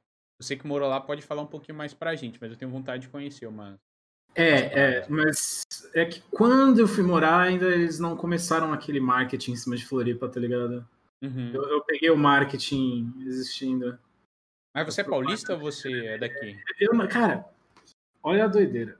Eu nasci no Rio Grande do Sul, em Erechim, mas fiquei muito pouco tempo lá. Com dois anos, uh, meus com dois anos meus pais voltaram para São Paulo, que é todo mundo de São Paulo. Uhum. E aí, com quatro, meu pai decidiu ir para Floripa porque não aguentava mais a vida de cidade grande, tá ligado? Uhum. E não, não, não o julgo, porque tanto, né, tu tá em Joinville agora, eu tô em Barueri. Não Conheço, tem uns familiares aí. Né? É, cara, é totalmente, tipo, muito mais tranquilo muito mais tranquilo, muito diferente, assim, menos prédio. E dependendo do trânsito, tu tá em São Paulo em meia hora, tá ligado? Sim. É, é isso que é foda. O ruim de São Paulo que eu tinha. Tinha comigo assim, eu não, eu não era muito de sair, sabe? Até porque eu tinha essa rotina, como eu te falei. Porra, mal ficava, eu chegava em casa, comia, tomava banho e dormia. É, é era meio foda. Então, fim de semana eu queria ficar em casa, ou gravando vídeo na época, eu comecei a fazer live também, jogando videogame com meus amigos e tal. Mas é foda você depender de transporte para tudo, não só o público. Eu digo, pô, tu quer ir ali comer alguma coisa diferente, pô, tem que pegar carro, aí tá um trânsito, fim de semana em São Paulo, a Zona Sul era o inferno. Então, assim, o que eu sinto mais falta de São Paulo, acho que é as variedades de comida para você pedir, eu acho, tipo, em qualquer hora tu come qualquer coisa. E entrega, mano. Tipo, tu compra uma parada na internet, sei lá, um ou dois dias já tá na sua casa, porque São Paulo é o centro, né? Parada. O... Devia ser capital do Brasil. Comecei agora com as cartinhas de Pokémon, né? E, cara, tudo graças àquela opção de entrega hoje ou amanhã do Mercado Livre, mano. É foda isso. negócio bizarro, velho. O capitalismo tá indo longe demais, mano. Tá indo longe demais. Tem que dar um retrocesso aí, mano. não dá. É bizarro. E o consumismo aumenta por quê, né? Por causa disso também. Isso Exato. é uma parada que eu ia até te perguntar, mano. Porque eu, eu tava até falando isso ontem em live. Eu sempre gostei muito de Yu-Gi-Oh! na minha infância, né? De bater cartinha e tal. Eu não também. jogava, eu não jogava, também. né? Total, a gente tá junto nessa. eu batia muita cartinha, eu era viciado, mas naquelas de, de comprar na banca de jornal, né? Sei lá, na época era 50 centavos. Já, já peguei vários valores, né? Que o tempo ia mudando e tal. Uhum. Mas eu lembro que tinha uma época que, sei lá, com 25 centavos eu comprava um pacotinho com quatro, quatro cartas, sabe? E, e até hoje eu tenho essas cartas. Deve ter umas 800 cartinhas oh. lá em casa. Mas não é nada original, então não vale nada, né? Ah. Então, esse é, é só o valor sentimental mesmo, tá ligado? E como é que funciona essas paradas, cara? Porque eu vi que tu tira uma carta que vale não sei quantos dólares e é caro. Eu vou até aproveitar que elas estão aqui do lado. Isso aqui é o super trunfo da, do Pokémon, mano. Deixa eu ver. Ai, vou ter que ajeitar o foco manualmente. Esse Charizard. Shine, que é o que falam. Eu tirei dois dele. Ele é o tipo mais raro que existe, não? Tem outro. No, dessa coleção atual é. Ele tá valendo 2,5, mano, pra você ter ideia. Reais. Aham, 2.500 reais cada. Como você não vendeu isso ainda, mano? Porque aí que vem a questão do investimento, mano. Eu. Tu, tu viu o, Logan Paul abrindo as. Ficou sabendo do Logan Paul abrindo as cartinhas de Pokémon? Cara, pior que não. Pior Ele que fez não. uma stream que abrindo uma booster box da, de 1999 que é a primeira edição, né, o Base 7 da primeira edição, que a, a caixinha com 36 pacotinhos estava valendo 400 mil dólares. Começa por aí já. Por que e aí? Velho? Exato! Aí ele abre a cartinha e tira o Charizard da primeira edição. Só o Charizard da primeira edição já tá valendo meio milhão de dólares. Aí ele tirou dois. Então, em uma caixinha que ele gastou 400 mil dólares, ele lucrou um milhão de dólares só no Charizard. Quer dizer, lucrou não, né? Lucrou 600 mil dólares só no Charizard. tirando todas as outras cartas. E aí eu vi essa stream eu fiquei, what the fuck? Por que que vale tanto, mano? Eu, eu, eu entendo que colecionador geralmente paga caro nas coisas, né? Mas eu não achei que tivesse colecionador milionário de Pokémon, assim. Comecei a estudar mais o mercado, já, já entendo minimamente de, de investimento, né? Uhum. Comecei a procurar quais coleções hoje, as atuais, estão vendendo. E aí eu descobri que lançou uma coleção que é a Destinos Brilhantes, que é a que vem em aquele Charizard, uhum. que ela tá hipervalorizada no Brasil. Então, um pacotinho que vem três, o preço de mercado dela é 30 reais. Só que as lojas já estavam chegando a vender por 60 reais. 65. Porque todo mundo queria comprar. Foi o boom do Pokémon, foi agora. De, de novo, né? 2016 teve Pokémon GO. Uhum. E, inclusive, naquela época, tinha uma caixinha que aqui no Brasil hoje em dia tá custando 20 mil reais, mano daquela época, de 2016. Que se alguém tivesse pago 200 conto numa caixinha, estaria lucrando, mano, 20 mil agora. Aí eu comecei a analisar esse mercado, comecei a analisar, comecei a pesquisar.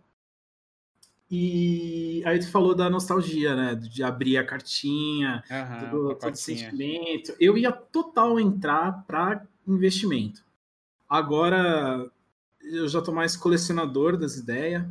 E esse Charizard, o que eu tenho certeza que vai acontecer é, daqui três anos, essa coleção vai, ser, vai parar de ser impressa.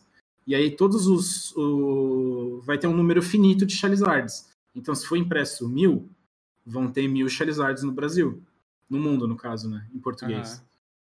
E aí o preço vai ficar meio definido dependendo de quem que quiser vender.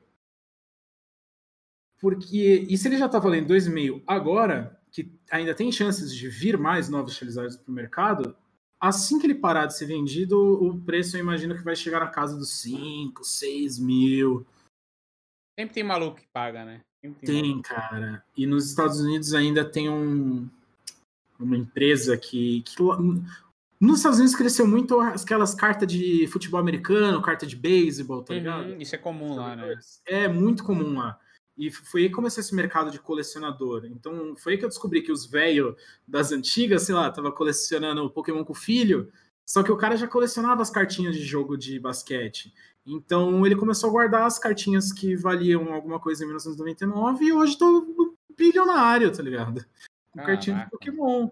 Aí tem uma empresa nos Estados Unidos que ela deixa tipo numa caixinha de vidro, que é a PSA, PSA, e eles avaliam a nota da carta, como que está a centralização, como que está a impressora, e eles dão uma nota de 0 a 10. Se a cartinha recebe 10, ela tipo na, instantaneamente já duplica de preço, só por ter ali o certificado, assim dizer, tá ligado? Uhum. Aí o que eu quero fazer é levar essas duas cartas para os Estados Unidos, ver qual, qual nota elas vão receber e tentar trazer esse mercado mais colecionador aqui para o Brasil, mano. Porque eu, eu vejo que no YouTube o conteúdo ainda está meio baixo. Eu, eu, brinco com, com os brothers e falo que se, se existe um nicho de alguma coisa, tem alguém no YouTube com um milhão de inscritos. Tá ligado? Sim. E o Pokémon no Brasil, acho que o maior canal é o Capitão Hunter, que não tem nem 300 mil inscritos ainda. Então é um, é um mercado que tem muito potencial no Brasil. E graças ao Pokémon GO aí de 2016, tem cartas que hoje em dia. cartas não, o pacote lacrado, né? Que tá valendo mais de 20 mil reais. E aí o que eu quero fazer agora é investir agora para quando lançar o aniversário de 30 anos de Pokémon. Porque eu acho que a gente tá no aniversário de 25 anos agora. E é isso que eu quero investir com, com as cartinhas. Foi mais ou menos isso, mano. você falou, você falou de Yu-Gi-Oh! Eu tava estudando o mercado de Yu-Gi-Oh! também. Só que o problema do Yu-Gi-Oh! é que o competitivo pode banir carta do dia pra noite. Aí, sei lá, você tem uma carta de 5 mil na mão, que é muito boa no competitivo. Os caras banem ela, tipo, vale 200. Tá Caraca. Então não é muito da hora de se investir. E Mas então você não, você não joga, você só coleciona não. mesmo. não. Você tava falando de bater bafo, mano. Eu lembrei da, lembrei da minha infância, velho. Eu nunca soube jogar nenhuma coisa. Só Yu-Gi-Oh! Só Yu-Gi-Oh! porque era bem mais simples. Eu cheguei Mas... a jogar no Play 1, assim. É, mas mesmo assim, pessoalmente, acho que eu nunca joguei Yu-Gi-Oh! com alguém, mano. Também não, era só bater mesmo. E eu era viciado, velho. Viciado mesmo. Por mim, eu ficava o dia inteiro só fazendo aquilo. Mano, mas eu achei muito foda. E, tipo assim, eu achei que era mais caro até esses pacotes. Mas, tipo assim, tirando o Charizard, tem algumas outras que, que vale bem também? Tipo... Cara, tem, tem. Vou, vou dar o exemplo de duas aqui que estão dos 150, 200. Que eu. Por conta do design delas. Nossa, que bonita, velho.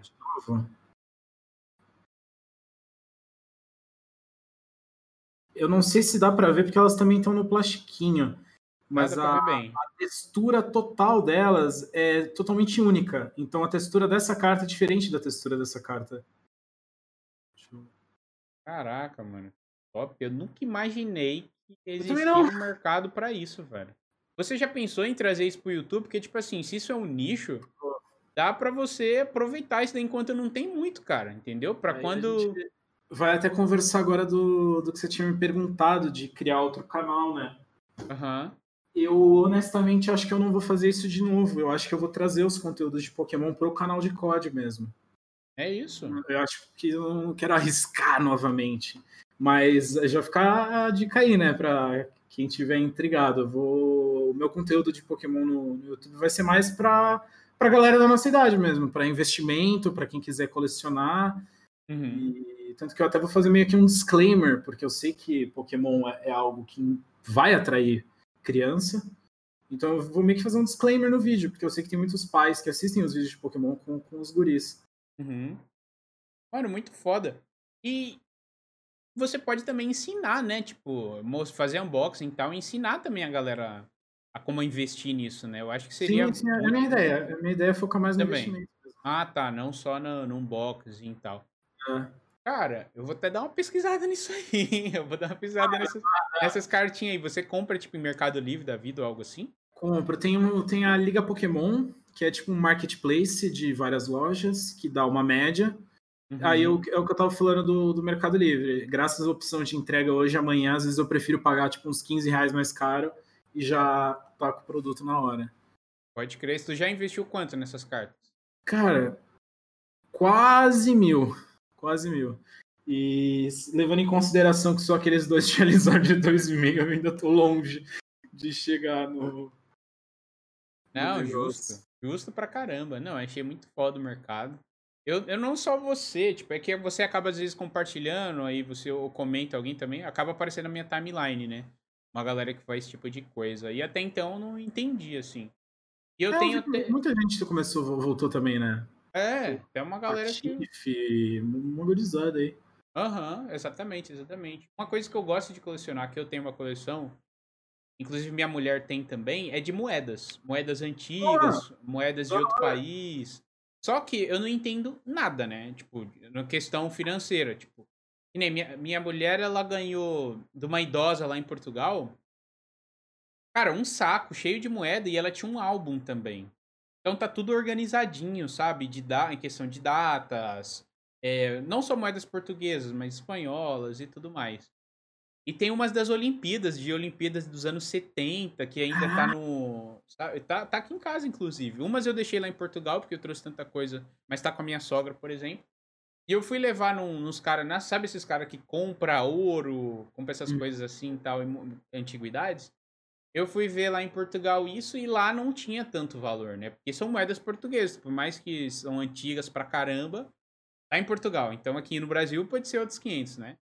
E Total, lá eles, eles, eles só compram se for moeda de prata ou ouro mesmo. Caso contrário, eles só compram por peso. Então, sei lá, eu tinha 2 kg de moeda e ia ganhar, sei lá, uns 30 euros. Eu falei, ah, não, não vou fazer isso, né? Então eu tenho um monte de moeda aqui em casa, um monte de notas também. Eu não sei se vale alguma coisa, mas, sei lá, um dia eu queria. Eu, é que eu tenho medo também, que é foda tu levar num especialista e você não conhecer. Os caras falar, tipo, ah, isso aqui não vale tanto, não. Eu te dou é, 10 reais. Eu sou sabe? bem paranoico com isso daí mesmo, mano. Então eu tá aqui de enfeite guardado, algumas de enfeite, outras guardadas, e fica por isso mesmo, porque eu não sei o que fazer, sabe? Basicamente. Ah, mas, mas era o, o negócio. Coleção. Mano, entrou na vibe colecionador tem alguém que pague. O, eu tava vendo no YouTube alguém comentando, tinha um cara na Polônia que fazia coleção de Pikachu.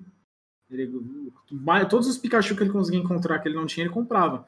E aí teve uma edição no Brasil que dava um Pikachu, só que, tipo, era só da edição do Brasil. Em nenhum outro lugar do mundo tinha esse Pikachu. E aí, um cara aqui do Brasil foi mó gente boa e, tipo, deu a carta pro cara, mano, de graça. Uhum. E o cara tava comentando que já chegaram a oferecer para ele, tipo, mais de mil dólares por, uma, por essa carta. Caralho. É, só porque o cara tava lá na Polônia, mano. Então, às vezes, você acha, sei lá, alguém nas Filipinas aí que quer comprar essas moedas portuguesas dos anos 70? Pois é. Pois é. é eu já cheguei a dar uma pesquisada na internet e eu sei que tem um, tipo... Claro que em questão de moedas tem toda a questão do... Como ela tá, né? O estado e tudo mais. Mas tem umas moedas de anos específicos que valem mais do que outras. Por mais que seja uma moeda de 5 cêntimos, lá em Portugal eles falam cêntimos, né? É, se for do ano X, vale tanto, se for do ano Y, vale tanto, sabe? Então tem tudo isso também. Só que é tanta moeda que eu fiquei com preguiça. Eu vi umas assim, vai que a gente acha uma moeda aqui que vale, sei lá, pelo menos 100 euros, sabe? Eu falei, pô, uhum. já tá bom pra mim, uma moeda de, de 1 euro valer 100. Porra, show de bola. Show. Então, é, gente, é, eu espero que vocês estejam gostando aí o papo. Como eu falei, isso é o Call of Cast, como eu sempre costumo falar, né? A gente fala sobre COD, a gente fala sobre a vida, a gente fala sobre série, a gente fala sobre muita coisa e a gente já tá chegando aqui no final do episódio. E eu queria perguntar para você, cara, sobre Brasil Game Show. Se você já foi em alguma, se você tem vontade de ir novamente, claro, né? Se a pandemia nos permitir aí. Você já foi em alguma, cara? Cara, eu fui na BGS de 2013. 13, 14 e 15. Legal. Foi a, a de 2015 foi por causa da Zubo.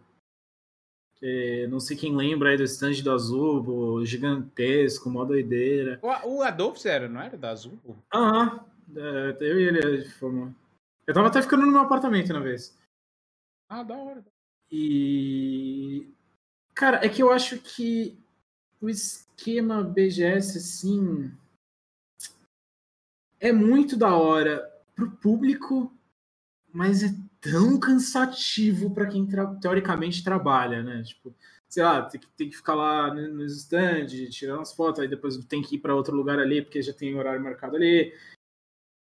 Conheço é. muita gente que, tipo, não vai todos os dias, mas eu acho que, graças à pandemia, mano, na próxima BGS, eu acho que eu vou todos os dias, no dia de imprensa, no dia de não sei o quê. Nossa, mano. Você foi como produtor, mas as, é, todas as vezes você foi, foi como produtor? Foi, o, foi, foi a Zubo o que me colocou pra dentro. Mas na de 2013 e 2014 eu fui pelo meu canal mesmo. Ah, legal, legal. Nossa, você tinha me falado antes, sua câmera dava umas travadinhas, né? Ela deu uma travadinha agora, mas já voltou normal. Mickey? O, a câmera, na real. Ah, a câmera? Uma, ela deu uma, uma congelada, mas voltou logo em seguida.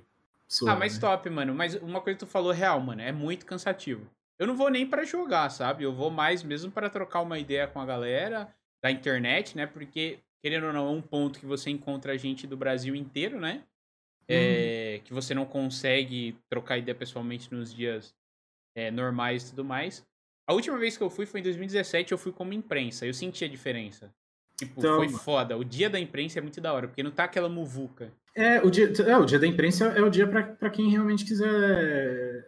Gente de, que tá trampando que quiser realmente curtir o evento. Que nem, eu gosto pra caralho do evento BGS. Eu queria, tipo, por, por mais que naquela época eu já era meio aleatório, assim, não, não era parado para tirar foto. Né? Uhum. Tipo, não me enchia tanto o saco isso. Mas chegou a encher em algumas horas que, tipo, queria jogar um negócio, mas, sei lá, eu tinha que estar em outro stand. É, isso é meio Então, o dia da imprensa é o melhor dia para curtir, mas pro público, cara, BGS é sensacional, mano. É da hora, né? Esse melhor evento de games que tem da América Latina. É, maior, é verdade, o maior e melhor. Eu fui na Comic Con também de 2017 ou 18? Não, 18 eu já tava em Portugal. Mas foi 2016 ou 17 que eu fui Cara, na Comic Con. Foi, se foi 16, eu tava nela também. E tinha um stand até na entrada lembra, do Game of Thrones. Quem, é, você lembra quem de Game of Thrones que ia se apresentar? Uh... Era a Natalie Dorman? A Marjorie? Cara, agora tu me pegou. Eu sei que a. Eu sei que. O Will Smith tava lá. Isso eu tenho certeza, promovendo o filme dele no stand da Netflix. Inclusive, velho, esse dia foi foda. Só um parênteses, que eu fiquei a um metro do Will Smith, velho. Tipo assim, eu fui. Tava indo, no, tava indo ao banheiro e tinha um cara de máscara, assim, andando no meio da galera e tal.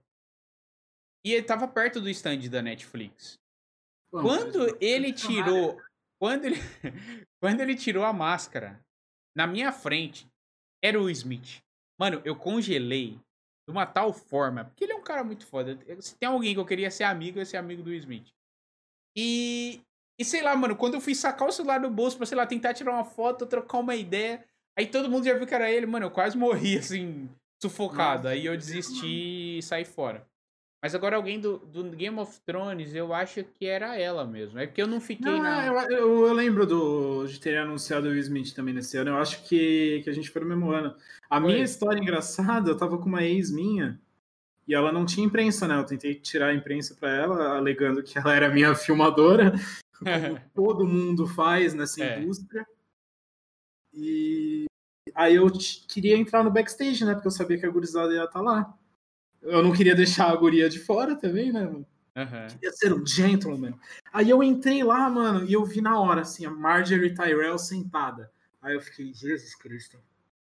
Se eu, o, o, ser humano burro, como é que é? Eu fiquei pensando, mano, se eu tirar uma foto aqui demorar, é capaz da guria reclamar no meu ouvido depois.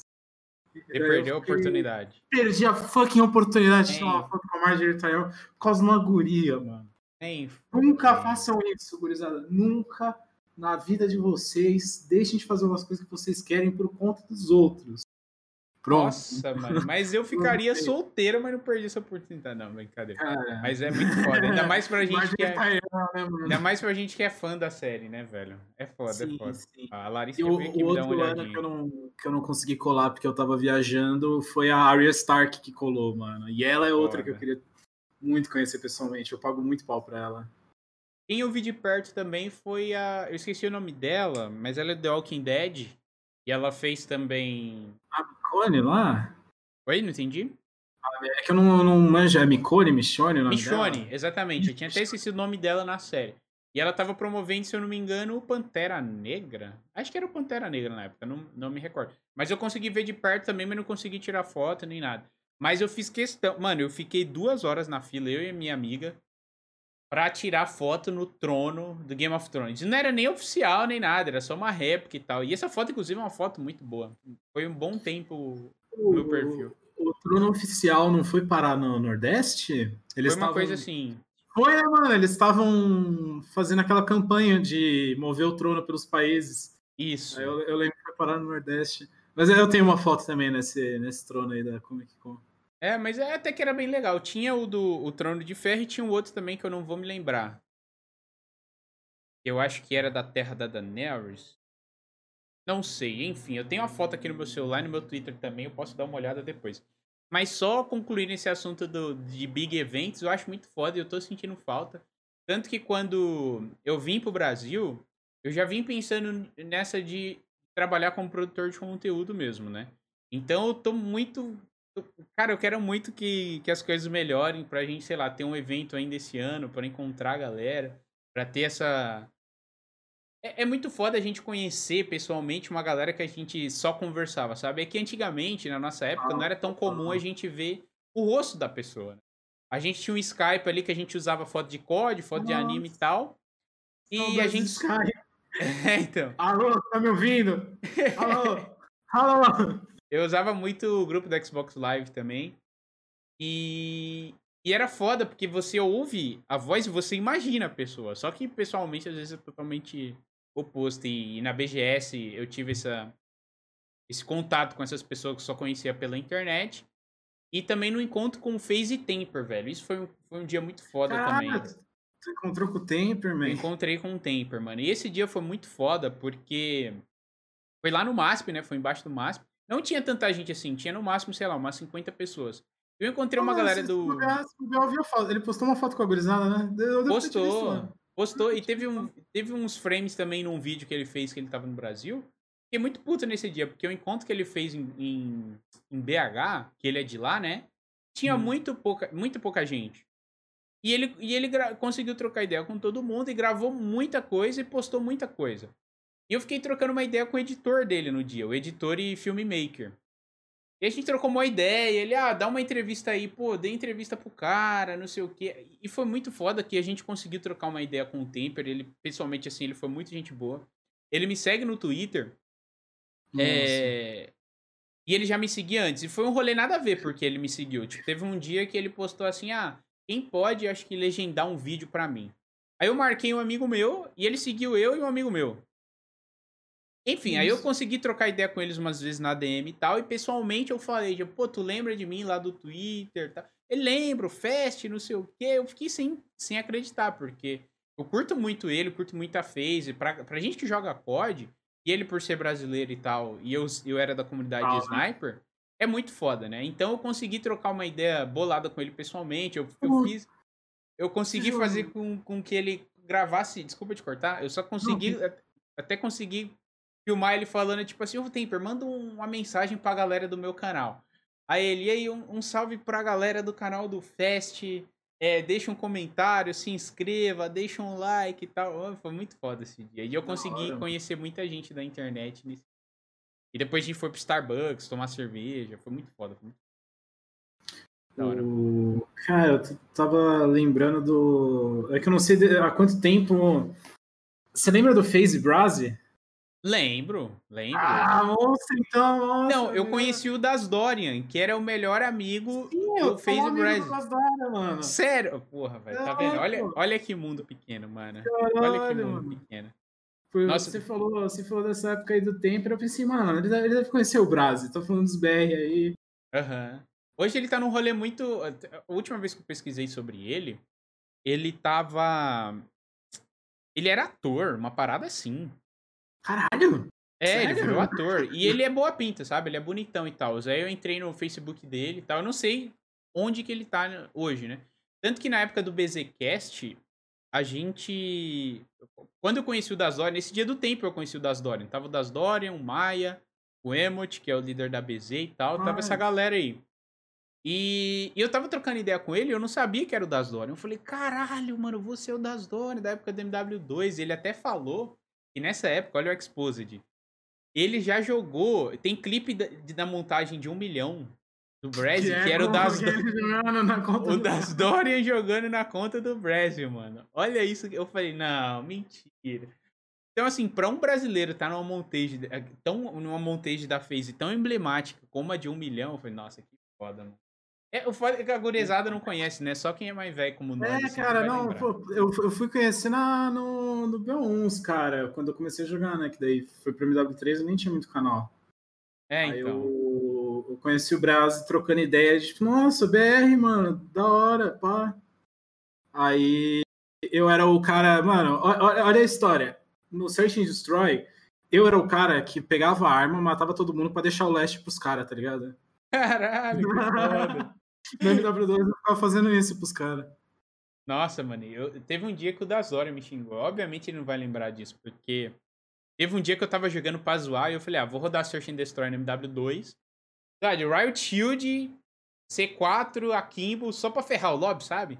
Nossa, o que eu fui xingado pelos trickshot. Caralho, tem até, tem até um nome pro que eu fazia, eu não sabia.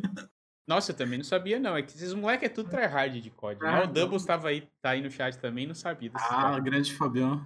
Grande Fabinho do, do, da Camaro. Então, assim, é isso que eu sinto falta, cara, de, desse contato, tá ligado? Nossa, eu tô muito hypado. Tomara que, que as coisas melhorem pra gente ter, pelo menos aí no fim do ano, uma BGSzinha da vida. E quem sabe, né, os caras vêm assim pra cá de novo no Brasil, a gente não se encontra, né? E troca umas histórias assim. Nossa, Porra. Total, mano. Tem muita coisa pra gente falar, né? Muita, muita. Tanto a minha, minha época da, na OP, né, mano? Hum, agora falando a, de gente, time, a, a gente acabou que nem comentou sobre isso, né? Verdade, né, mano? lembrei disso agora. É verdade, é verdade. Você, conhe... Você ainda tem contato com os caras? Da... Tenho, tenho. Foi, foi uma. Como, como surgiu, foi uma do nada. Porque eu já era. Já pagava pau pro Pub Stomping gringo. Uhum. E aí uhum. tem aquela coisa que todo brasileiro fala: os gringos não é muito ruim. muito ruim, mano. Então os caras pegavam tripo Moab sozinho, tá ligado? Aí eu fui, eu mandei mensagem pro dono do time, falando assim, é, é eu tenho um canal de pop stomping aqui no Brasil, tá, já, já gosto muito da OP, já sou fã, E eu queria muito começar um, uma divisão aqui no Brasil. Porque eu conheço muita gente também que, que faz conteúdo de Pubstomp. Aí, mano, do nada, o, o Insomulus. Na época eram dois donos, mas o Insomulus é o que eu tenho mais intimidade mesmo. Uhum. Ele virou e falou assim: Ah, qual que é o teu Skype? Aí ele me mandou, a gente tipo, colou no Skype. Eu na, já sabia meio que falar inglês, né? Mas. Eu sempre entendi inglês perfeitamente, mas falar é aquela coisa, né? Uhum. Ferrujadaço! E falando com um britânico ainda, o sotaque nossa. do cara, nossa senhora. Harry Potter! ah, mano. E, e aí ele meio que deu o aval, assim, ele falou, bah, eu, ele não queria, né, cuidar de muita coisa, então do nada eu virei, assim, líder do time e eu fiquei responsável por juntar todo mundo, fiquei responsável por postar os vídeos, fiquei responsável por organizar quem quer comentar os vídeos e tudo, tanto que isso me consumiu, acho que uns dois anos de carreira, assim. Caraca. De, de, de diminuir meu tempo de vida, sabe? Nessa época, Nessa época, o que a gente tinha de clã assim? Tinha a Nog. Né? Você lembra do Nog? Mano, lembram da treta Nog é versus TCC? TCE, TCE. É agora que a gente acaba, senão a gente vai entrar na nostalgia aqui. Vai lavar roupa, vai. Não, Meu Deus do céu. É, Nog eu achei que, que fosse proibido de falar sobre. Eu não Não, aqui a gente só tá proibido de falar sobre política. De resto, a gente pode não, falar de tudo. Tudo bem. Tô, tô, até suei aqui, lembrei do. Ai, cara. Nog Cauê.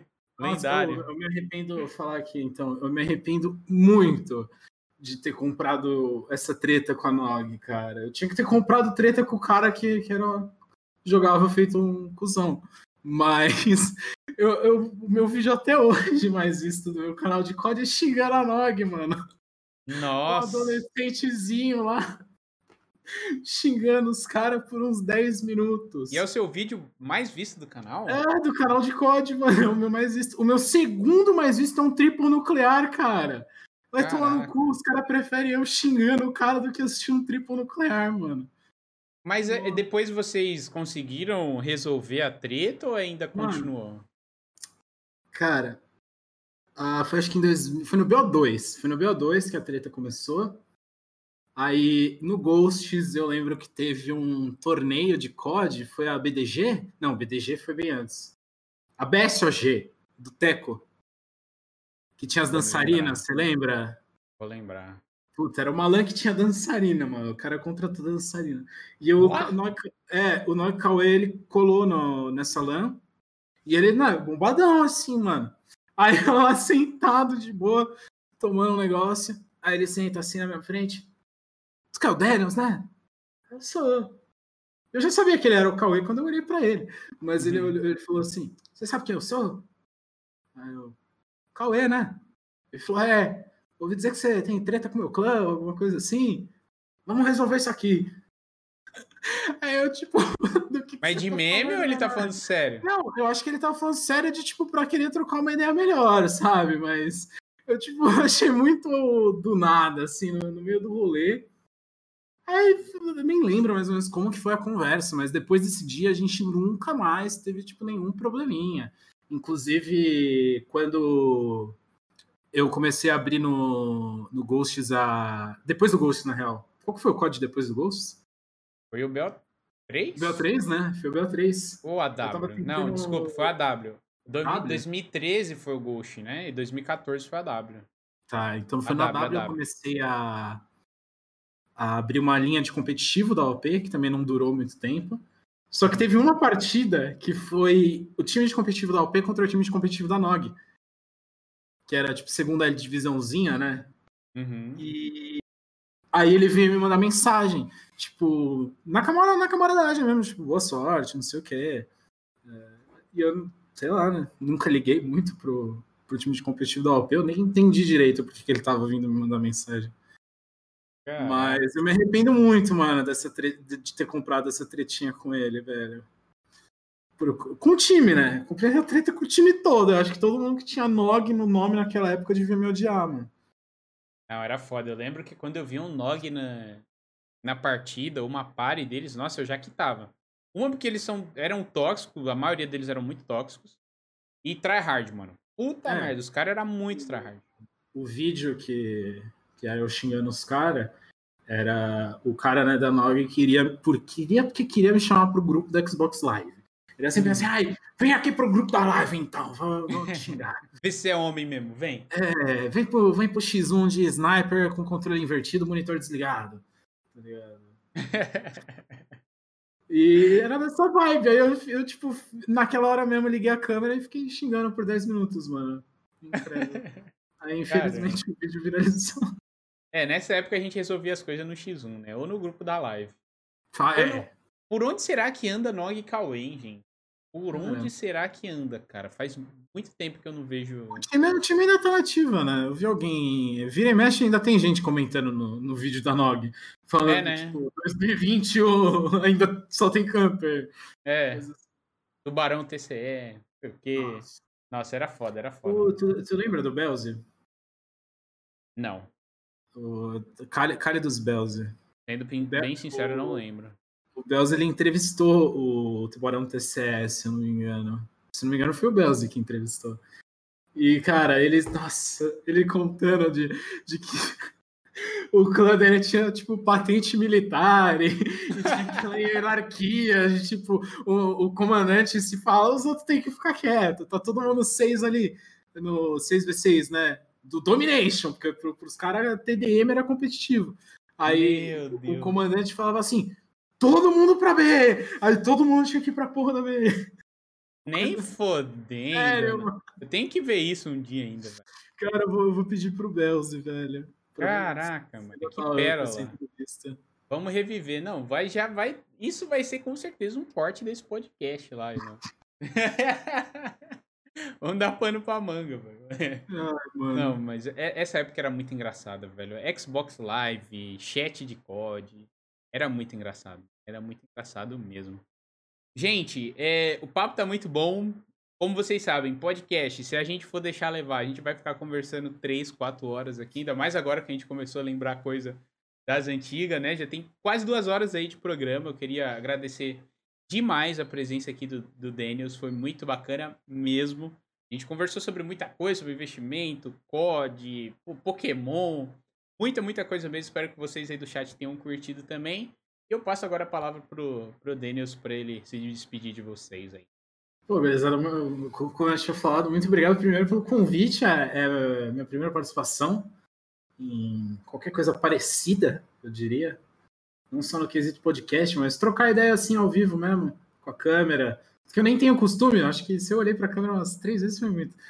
Mas muito obrigado a todo mundo que estava aí, todo mundo que comentou. Gostaria de falar que eu vi que umas três pessoas ali tinham reclamado quando eu falei de One Piece. Eu sei que One Piece é legal, mas assim, começar a assistir um bagulho de mais de 900 episódios é complicado.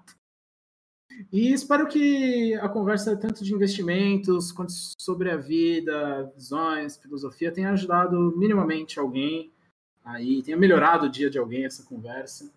E, cara, novamente, muito obrigado pelo convite, meu. Tô é extremamente bom. feliz aqui pela que participação. Bom. Que bom, que bom que você gostou. Eu acho que quando, quando o convidado fala isso para mim já valeu. Ah, e a moto passou de novo. é para comemorar, pô. É para comemorar, é para comemorar.